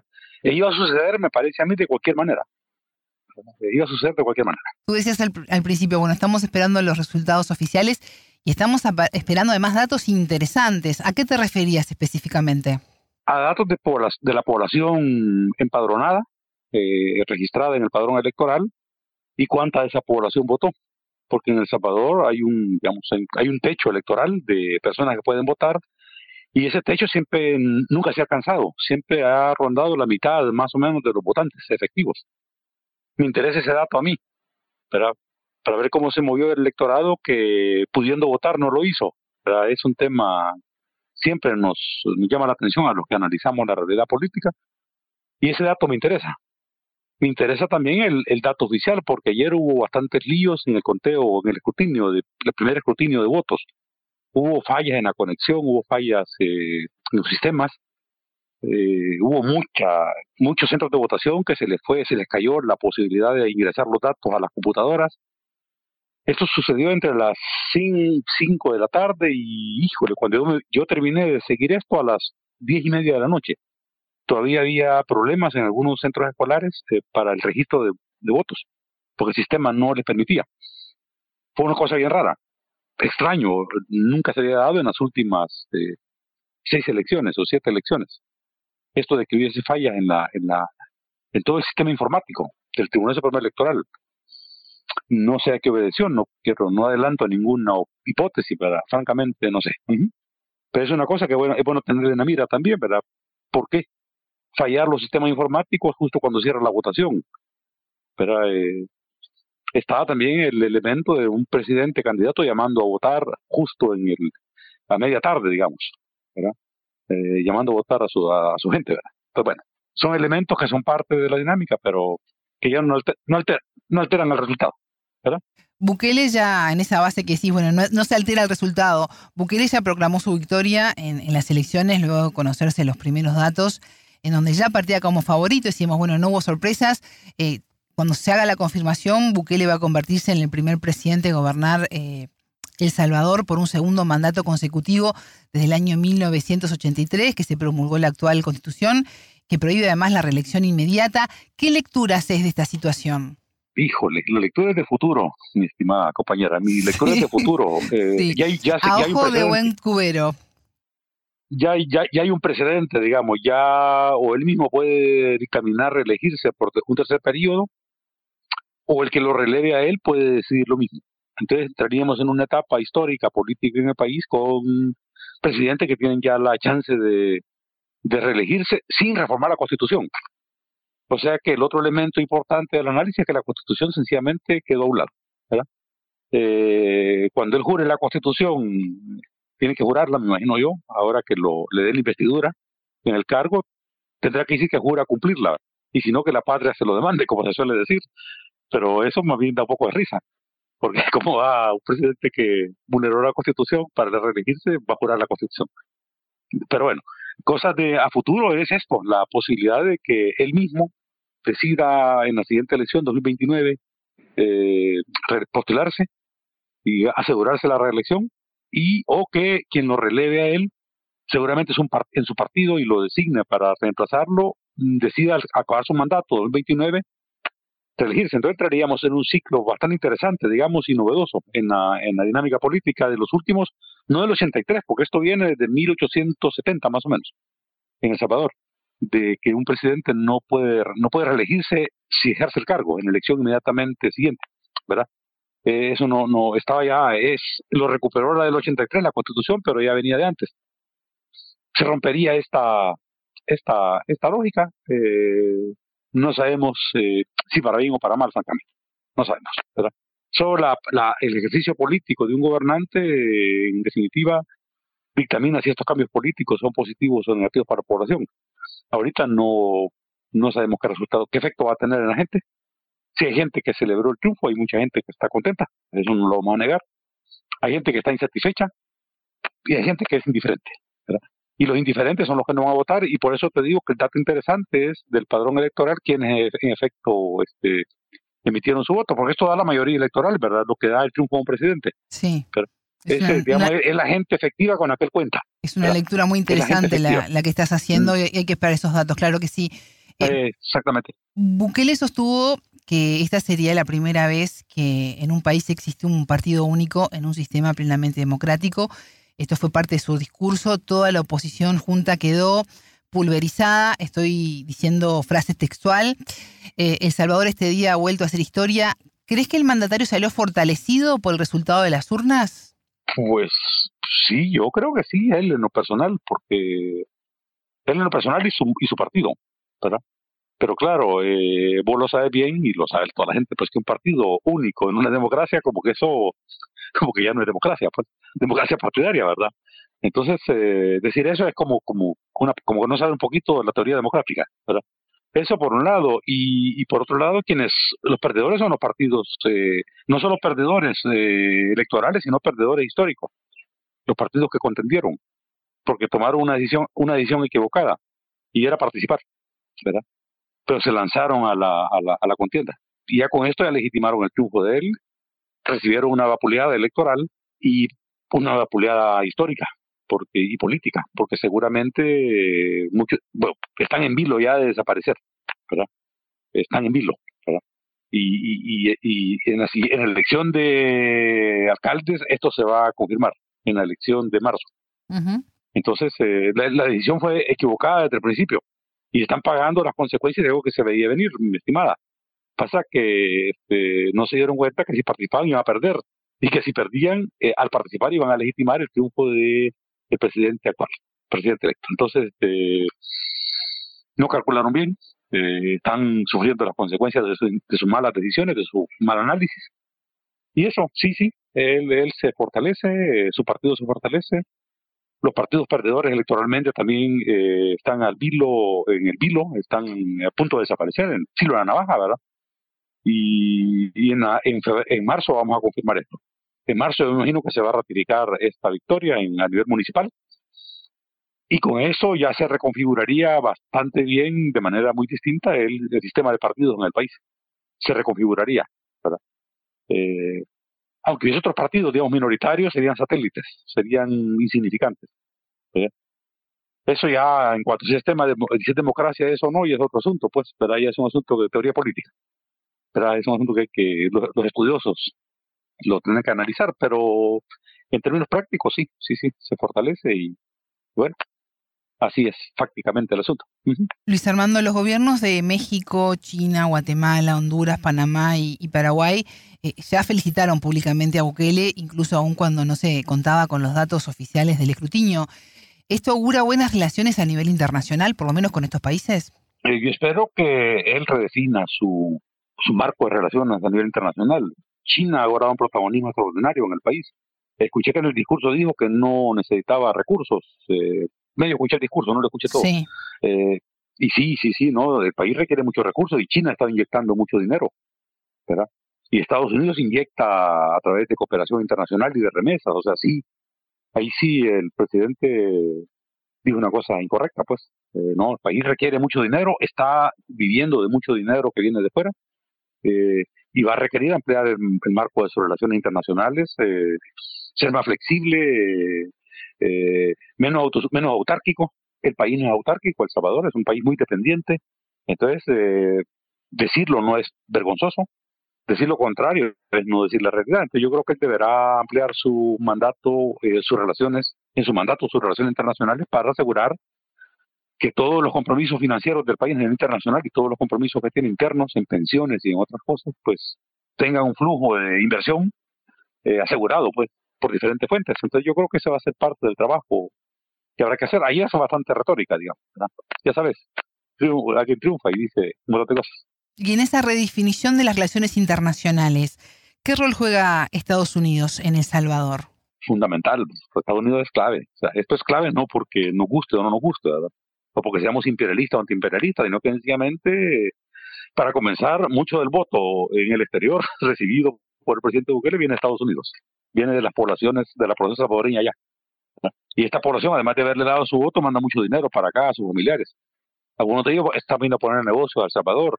Entonces, eh, esa fuente de recursos se agotaría si la política migrante de migración a Estados Unidos fuera distinta. ¿verdad? Eso por la parte de migración, que las remesas sostienen buena parte de la economía nacional a estas alturas, las remesas. Y los datos están ahí del Banco Central de Reserva. Eh, lo otro es la el, todo el financiamiento y la, inversión de Estados Unidos para acá, a nivel de préstamos, a nivel de cooperación internacional. Estados Unidos es nuestro, nuestra ancla en el continente, ¿verdad? Eh, para financiera, migrante, educativa. Mucha gente de nuestra estudia en Estados Unidos. Entonces Estados Unidos es clave. Y ahí yo creo que pueden tener un discurso mm, distinto, creo yo, distinto, eh, más abierto, más amigable, más cercano, más respetuoso, menos despectivo hacia Estados Unidos. Creo que eso es importante. Ojalá que vaya por ahí la línea y, que todo se, normalice con Estados Unidos. ¿Cómo va a quedar conformada la Asamblea Legislativa? Híjole, porque por lo que estoy viendo, aunque los datos eh, final no están, estaba yo ayer eh, escuchando que con suerte habrá dos o tres diputados de oposición. Eh, el resto va a ser una bancada de, nuevas ideas.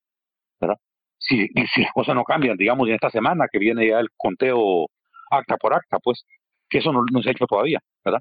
Pero por lo que yo estoy viendo, digamos, la mayoría, casi toda la asamblea va a estar controlada por su partido. Tendrá poder casi total, digamos. ¿ah? Y con este poder casi total y, el apoyo que se le dio a través eh, de las urnas y también en el contexto internacional, eh, ¿qué proyectos tiene Nayib Bukele para el próximo mandato? Bueno, bueno, aquí siempre viene lo deseable, ¿verdad? Lo que desearía un ciudadano como yo. Una política, una, una, política de gobierno clara, una estrategia de gobierno conocida por, todo, por toda la población, una indicación de los, cómo se van a canalizar los recursos públicos hacia las diferentes obras, cuáles son las obras prioritarias, eh, qué se va a hacer en educación, posicionando claramente qué es lo que se quiere en educación. Eh, es decir, lo que ha faltado en la primera gestión, ¿verdad? Ha faltado bastante, ha, sido muy errática la primera gestión, ¿verdad? Pero esto lo decimos los que analizamos las cosas, no la gente, pues a, la gente probablemente le guste lo errático, ¿verdad? Y le guste que de pronto una cosa aparezca por aquí, otra aparezca por allá y otra no se haga pero los que quizás pensamos que este país eh, debe tener una, un futuro un poco más sostenible a nivel económico, ambiental, educativo, pues requerimos eh, una estrategia clara, conocida toda la gente, ¿verdad? De hacia dónde va a ir el país. Espero yo que esto se haga. Lo deseo y cruzo los dedos porque se haga, ¿verdad? Y si sucediera me alegraría mucho, ¿verdad? Si no sucede, pues será una gestión muy parecida a la que acaba de estar está por terminar. Esta gestión termina en junio, pero la gestión actual de él. Entonces, eh, eso, eso es lo que cabe esperar a estas alturas de, su segundo triunfo como presidente. Luis Armando González, sociólogo salvadoreño, muchas gracias por estos minutos con Telescopio. Perfecto, a ustedes, abrazos y que la pasen bien. Más allá de los titulares, analizamos los temas candentes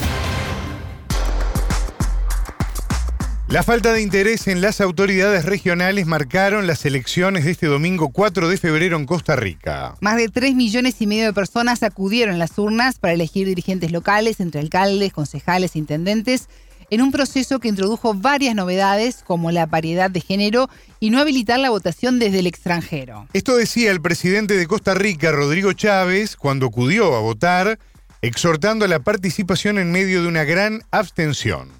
Yo soy la cabeza del poder ejecutivo gracias a la voluntad del pueblo.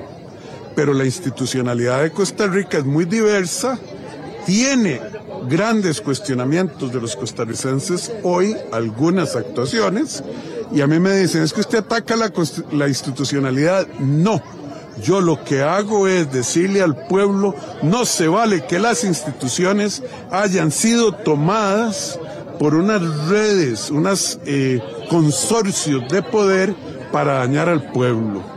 Entonces, que la gente no salga a votar es preocupante porque dice que nuestra democracia no tiene buena salud. El gobierno municipal es la cara de la democracia, la, la fachada, lo primero que ve el ciudadano. El proceso contó con la participación de 58 observadores internacionales, entre ellos los integrantes de una misión de la Organización de Estados Americanos. Momento de análisis. Carlos, bienvenido a Telescopio. ¿Cómo estás? Es un gusto recibirte. Un gusto estar nuevamente en Telescopio, Alejandra. El gusto es nuestro, Carlos. Más de 3 millones y medio de costarricenses acudieron a las urnas este domingo 4 para elegir dirigentes locales, entre alcaldes, eh, regidores, concejales, sindicatos e intendentes, en un proceso que introdujo varias novedades como la paridad de género. Carlos, ¿cómo estuvo la jornada electoral? Estuvo marcada por, creo, dos elementos fundamentales. Lo primero fue una reducción de la cantidad de votantes que tuvieron elecciones pasadas de alcaldes. Pasamos de un 36% de votos o de personas que fueron a votar a poco más de un 31%, lo que demostraba la apatía de los costarricenses con, eh, con este proceso y la lejanía que muchos casos tienen con los gobiernos locales. Y número dos, la enorme cantidad de partidos políticos que participaron en la elección. Tuvimos partidos políticos con alcance nacional, tuvimos partidos políticos con alcance provincial y tuvimos muchos partidos con alcance con alcance únicamente cantonal, de forma tal que había un, un, abanico de posibilidades para el votante muy, muy amplio. Los partidos de oposición ganaron la mayoría de las 84 alcaldías en, en Costa Rica según los primeros resultados publicados por el Tribunal Supremo de Elecciones. ¿Qué alcance puede tener este cambio de, timón? Alejandra, una aclaración importante. El partido que lleva al poder al presidente Chávez, el Partido Progreso Social Democrático, en realidad fue un partido taxi, como llamamos en Costa Rica, para el presidente Chávez. Es decir, el presidente Chávez nunca tuvo una historia con ese partido. Es el partido que le sirve para arribar el poder, pero muy rápidamente, eh, ni pasado un año del gobierno de Chávez, entra en una disputa con las autoridades de ese partido. El partido eh, Progreso Social obtiene dos alcaldías, pero en las elecciones pasadas no tiene ninguna. Eh, ¿Qué es lo que hizo, qué es lo que hicieron las personas que estaban alrededor del presidente? Intentaron hacer partidos alternativos que por una u otra razón no cuajaron y el partido que estaban dirigiendo dos colaboradores cercanos del presidente, la diputada Pilar Cisneros y su asesor de campaña, eh, no pasa el tamiz del Tribunal Supremo de Elecciones porque no tenía paridad de género en sus propuestas para alcalde. Entonces, eh, es difícil determinar eh, cuánto fue el alcance de los votantes de Chávez en esta elección porque lo que nos dicen los primeros resultados es que se distribuyeron por varios partidos, algunos con buen éxito, como Unidos Podemos, que es el partido de la ministra de la presidencia, el presidente Chávez, que tuvo un aumento a nueve alcaldías cuando antes solo tenía una. Entonces, es difícil determinar cuánto fue el alcance del votante del presidente en, este, en este proceso. ¿Y cómo afectan estos resultados preliminares al gobierno de Rodrigo Chávez de mantenerse la tendencia de los primeros datos que se informaron? No creo que lo afecte eh, en profundidad porque el presidente mostró una total apatía hacia el proceso. El presidente no se metió, el presidente está acostumbrado a gobernar sin, sin el apoyo de, alcaldes y cosa que se lo parezca. Eh, y muchas alcaldías y muchos alcaldes están dispuestos a, de acuerdo con los intereses cantonales que tengan, a negociar con el ejecutivo que esté, eh, con el con la persona que ocupe el ejecutivo. Es decir, en Costa Rica, eh, la figura de los alcaldes, aunque algunos manejan un presupuesto sumamente amplio, eh, no tiene la relevancia que tiene en otros países donde es una figura fundamental de la estructura política. Tú hablabas al comienzo de, la entrevista, la reducción en la cantidad de votantes, ¿no? Hablabas de esa apatía. Eh, ¿Cómo analizás estas cifras de, de abstención? ¿Qué están demostrando por parte de la ciudadanía? Eh, están demostrando una característica interesante del costarricense, que es que el costarricense le resta importancia al gobierno local. Eso es un elemento interesante, pero está en, la historia de Costa Rica un país profundamente centralista, eh, donde la idea del gobierno central, del Ejecutivo, sigue siendo muy fuerte. Eh, y no tanto la, la, la, importancia de los gobiernos locales, pese que han en los últimos 25 años aumentado su presupuesto, hay leyes que les han dado más capacidades, pero el costarricense todavía no aterriza en eso. Y en segundo lugar, demuestra una debilidad enorme de las estructuras partidistas, eh, de forma tal que tienen menos capacidades de atraer a votantes. Eh, creo que eso se demuestra muy bien con los resultados que obtiene el partido histórico de Costa Rica, el partido histórico más grande de Costa Rica, el Partido de Liberación Nacional, que tiene una votación muy baja eh, en comparación con las elecciones pasadas de, de gobiernos municipales e incluso pierde municipalidades importantes y se lleva un batacazo histórico, creo yo. Eh, entonces, estamos ante un costarricense primero que tiene apatía lo, hacia las situaciones locales de su comunidad y apatía hacia cualquier estructura partidista. ¿Y cómo impactaron la introducción en este proceso de la paridad de género y que no se habilitara la votación en el extranjero? Bueno, la paridad de género es, un, es una obligación establecida por ley. Todas las papeletas tienen que tener eh, paridad de género y eh, todos los partidos estaban obligados a tenerla. ya eh, hay un elemento importante, hay un aumento de la cantidad de mujeres que ocupan el puesto de alcalde. Vamos a tener 20 mujeres alcaldes, lo cual es un avance para, para los estándares costarricenses. Y en realidad no se habilita el voto en el extranjero porque se establecieron gobiernos, lo que se establece son gobiernos locales y la tesis es que la persona que sale del país ya no tiene ese arraigo con el gobierno local eh, mm, y que no, no, no tendría las, el conocimiento o las sensibilidades para votar y decidir un gobierno local. Igualmente, Alejandra, nuestras experiencias de voto en el extranjero para presidente de la República han sido raquíticas. La participación ha sido raquítica. El proceso contó con la participación de al menos 58 observadores internacionales, entre ellos los integrantes de una misión de la Organización de Estados Americanos, la OEA. ¿Qué nos puedes contar de este trabajo? Siempre es importante, eh, ah, se hicieron comentarios mm, interesantes en el transcurso de la jornada, especialmente porque Costa Rica hizo pruebas piloto para el establecimiento del voto electrónico, que no había sido digamos, como aceptado unánimemente.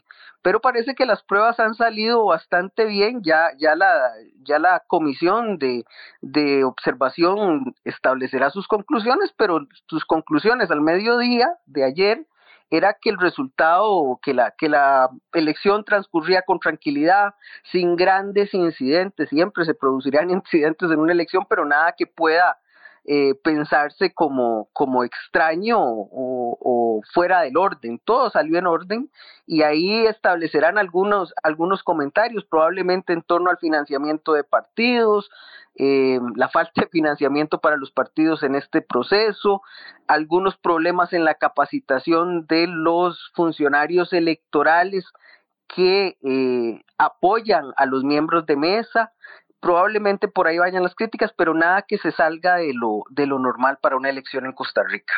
Este martes el Tribunal Supremo Electoral va a comenzar el recuento final de los votos para declarar oficialmente a los ganadores.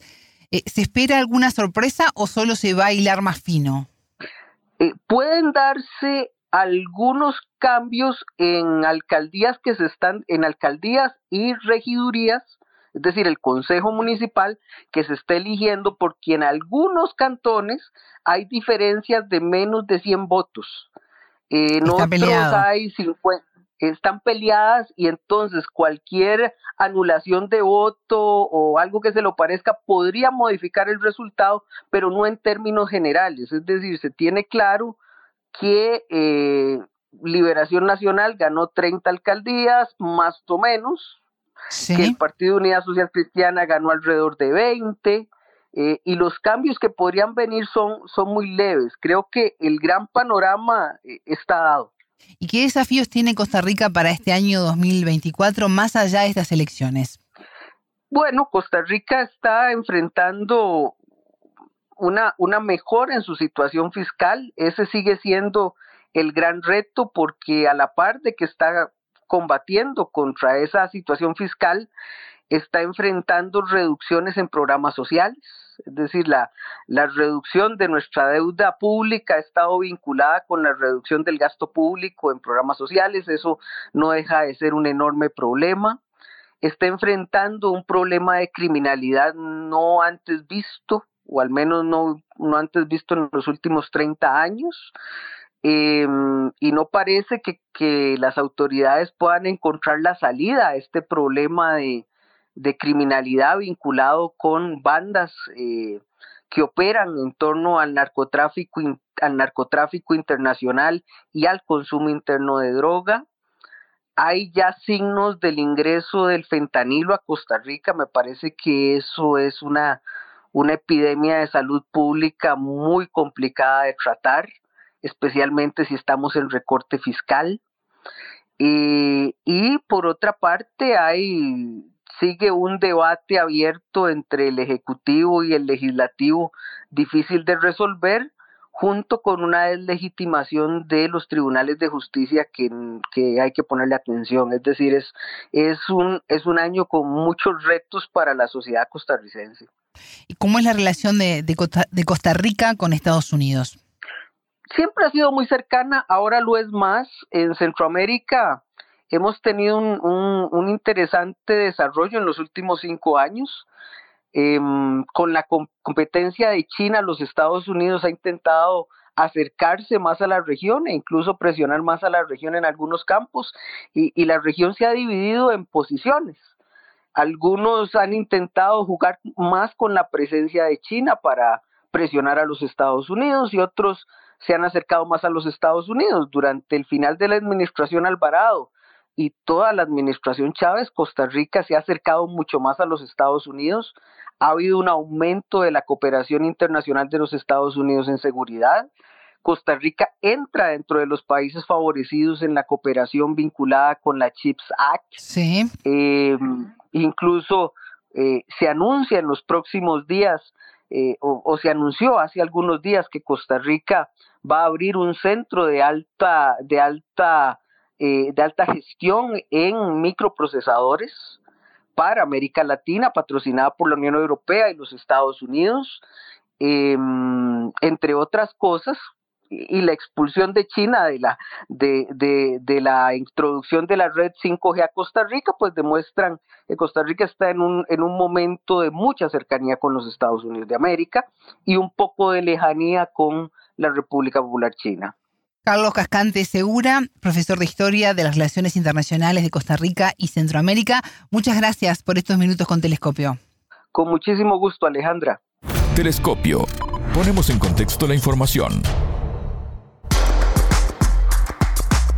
Bueno, evidentemente Centroamérica, Alejandra, en un momento muy, muy candente a nivel político, con muchos desafíos a futuro y con muchas interrogantes de presente también. Sí, con resultados que en algunos lados nos sorprende y en otros donde se estamos vislumbrando un cambio de timón. Exactamente. Los resultados que se den este martes van a ser claves, ¿no? Para poder seguir profundizando en algunos temas. Totalmente. Ya estamos cerrando este bloque de En órbita, pero ustedes ya lo saben, la frase del día la escucharon en Telescopio.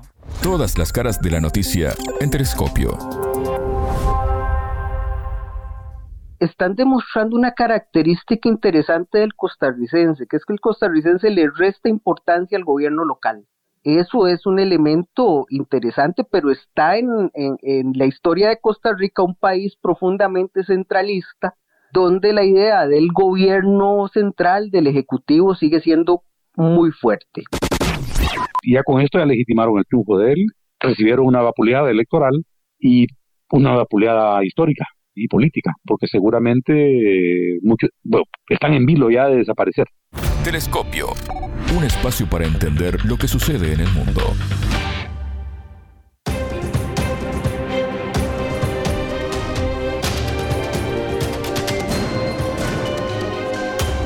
Radio Sputnik.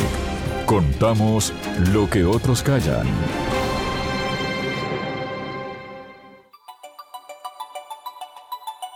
Bueno, Alejandra, estamos llegando al final, al momento de la despedida, una nueva mañana con la audiencia de la radio, donde hemos hablado de muchísimos temas, abarcamos de todo esta mañana. Sí, las elecciones que hubo durante el fin de semana, elecciones presidenciales como el caso de, El Salvador y elecciones también regionales como en el caso de Costa Rica.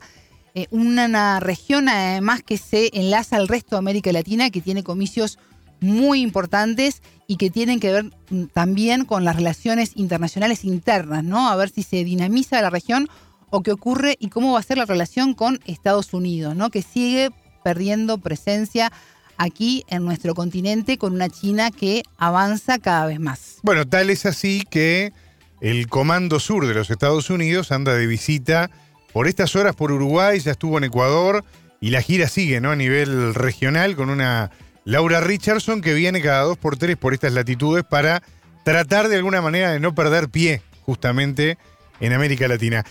Qué terrible, me quedé pensando en todo lo que hablábamos con respecto a los incendios en Chile. Sí, un tema que veníamos avisando además, ¿no? Cómo teníamos esa preocupación con el aumento de las temperaturas. Por supuesto que los accidentes pasan, ¿no? Pero ¿qué tiene, cómo influye también los incendios provocados, ¿no? Cómo se da y cómo llegan a tomar esa magnitud, ¿no? Estamos hablando en Chile más de 120 personas fallecidas, carbonizadas, quemadas, ¿no? Más allá de los daños materiales y ambientales, que también son importantes con especies que estaban protegidas y que fueron realmente calcinadas, ¿no? Flora y fauna también afectada en algo que minuto a minuto se está actualizando porque parte de los incendios están controlados, pero sabemos, ¿no? Cambia el viento en un segundo y arrecia nuevamente, ¿no? Un fuego que se estaba transmitiendo de copa en copa de los árboles. No, es tremendo. Yo estaba mm, pensando y me quedó dando vueltas en la cabeza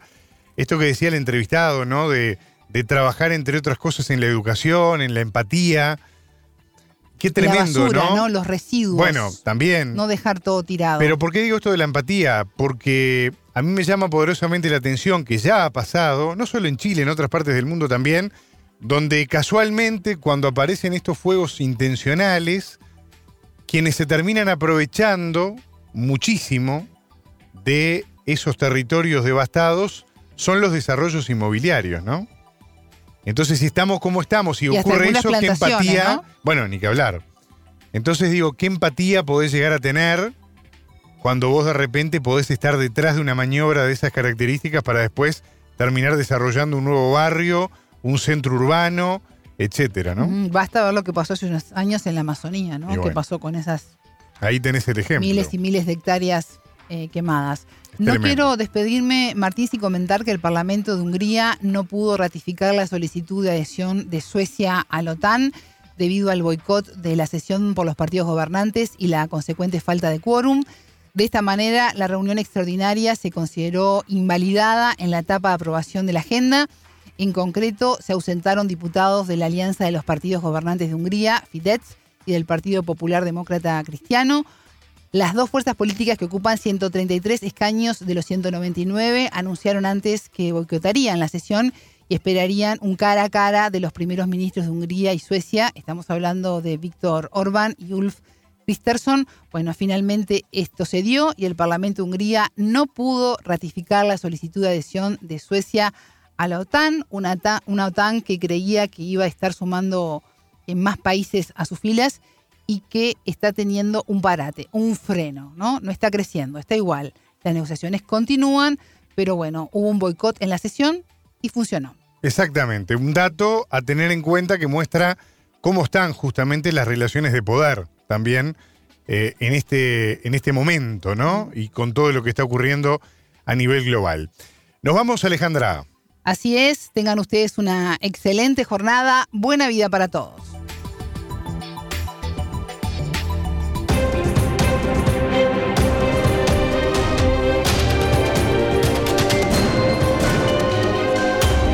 Radio Sputnik. Contamos lo que otros callan.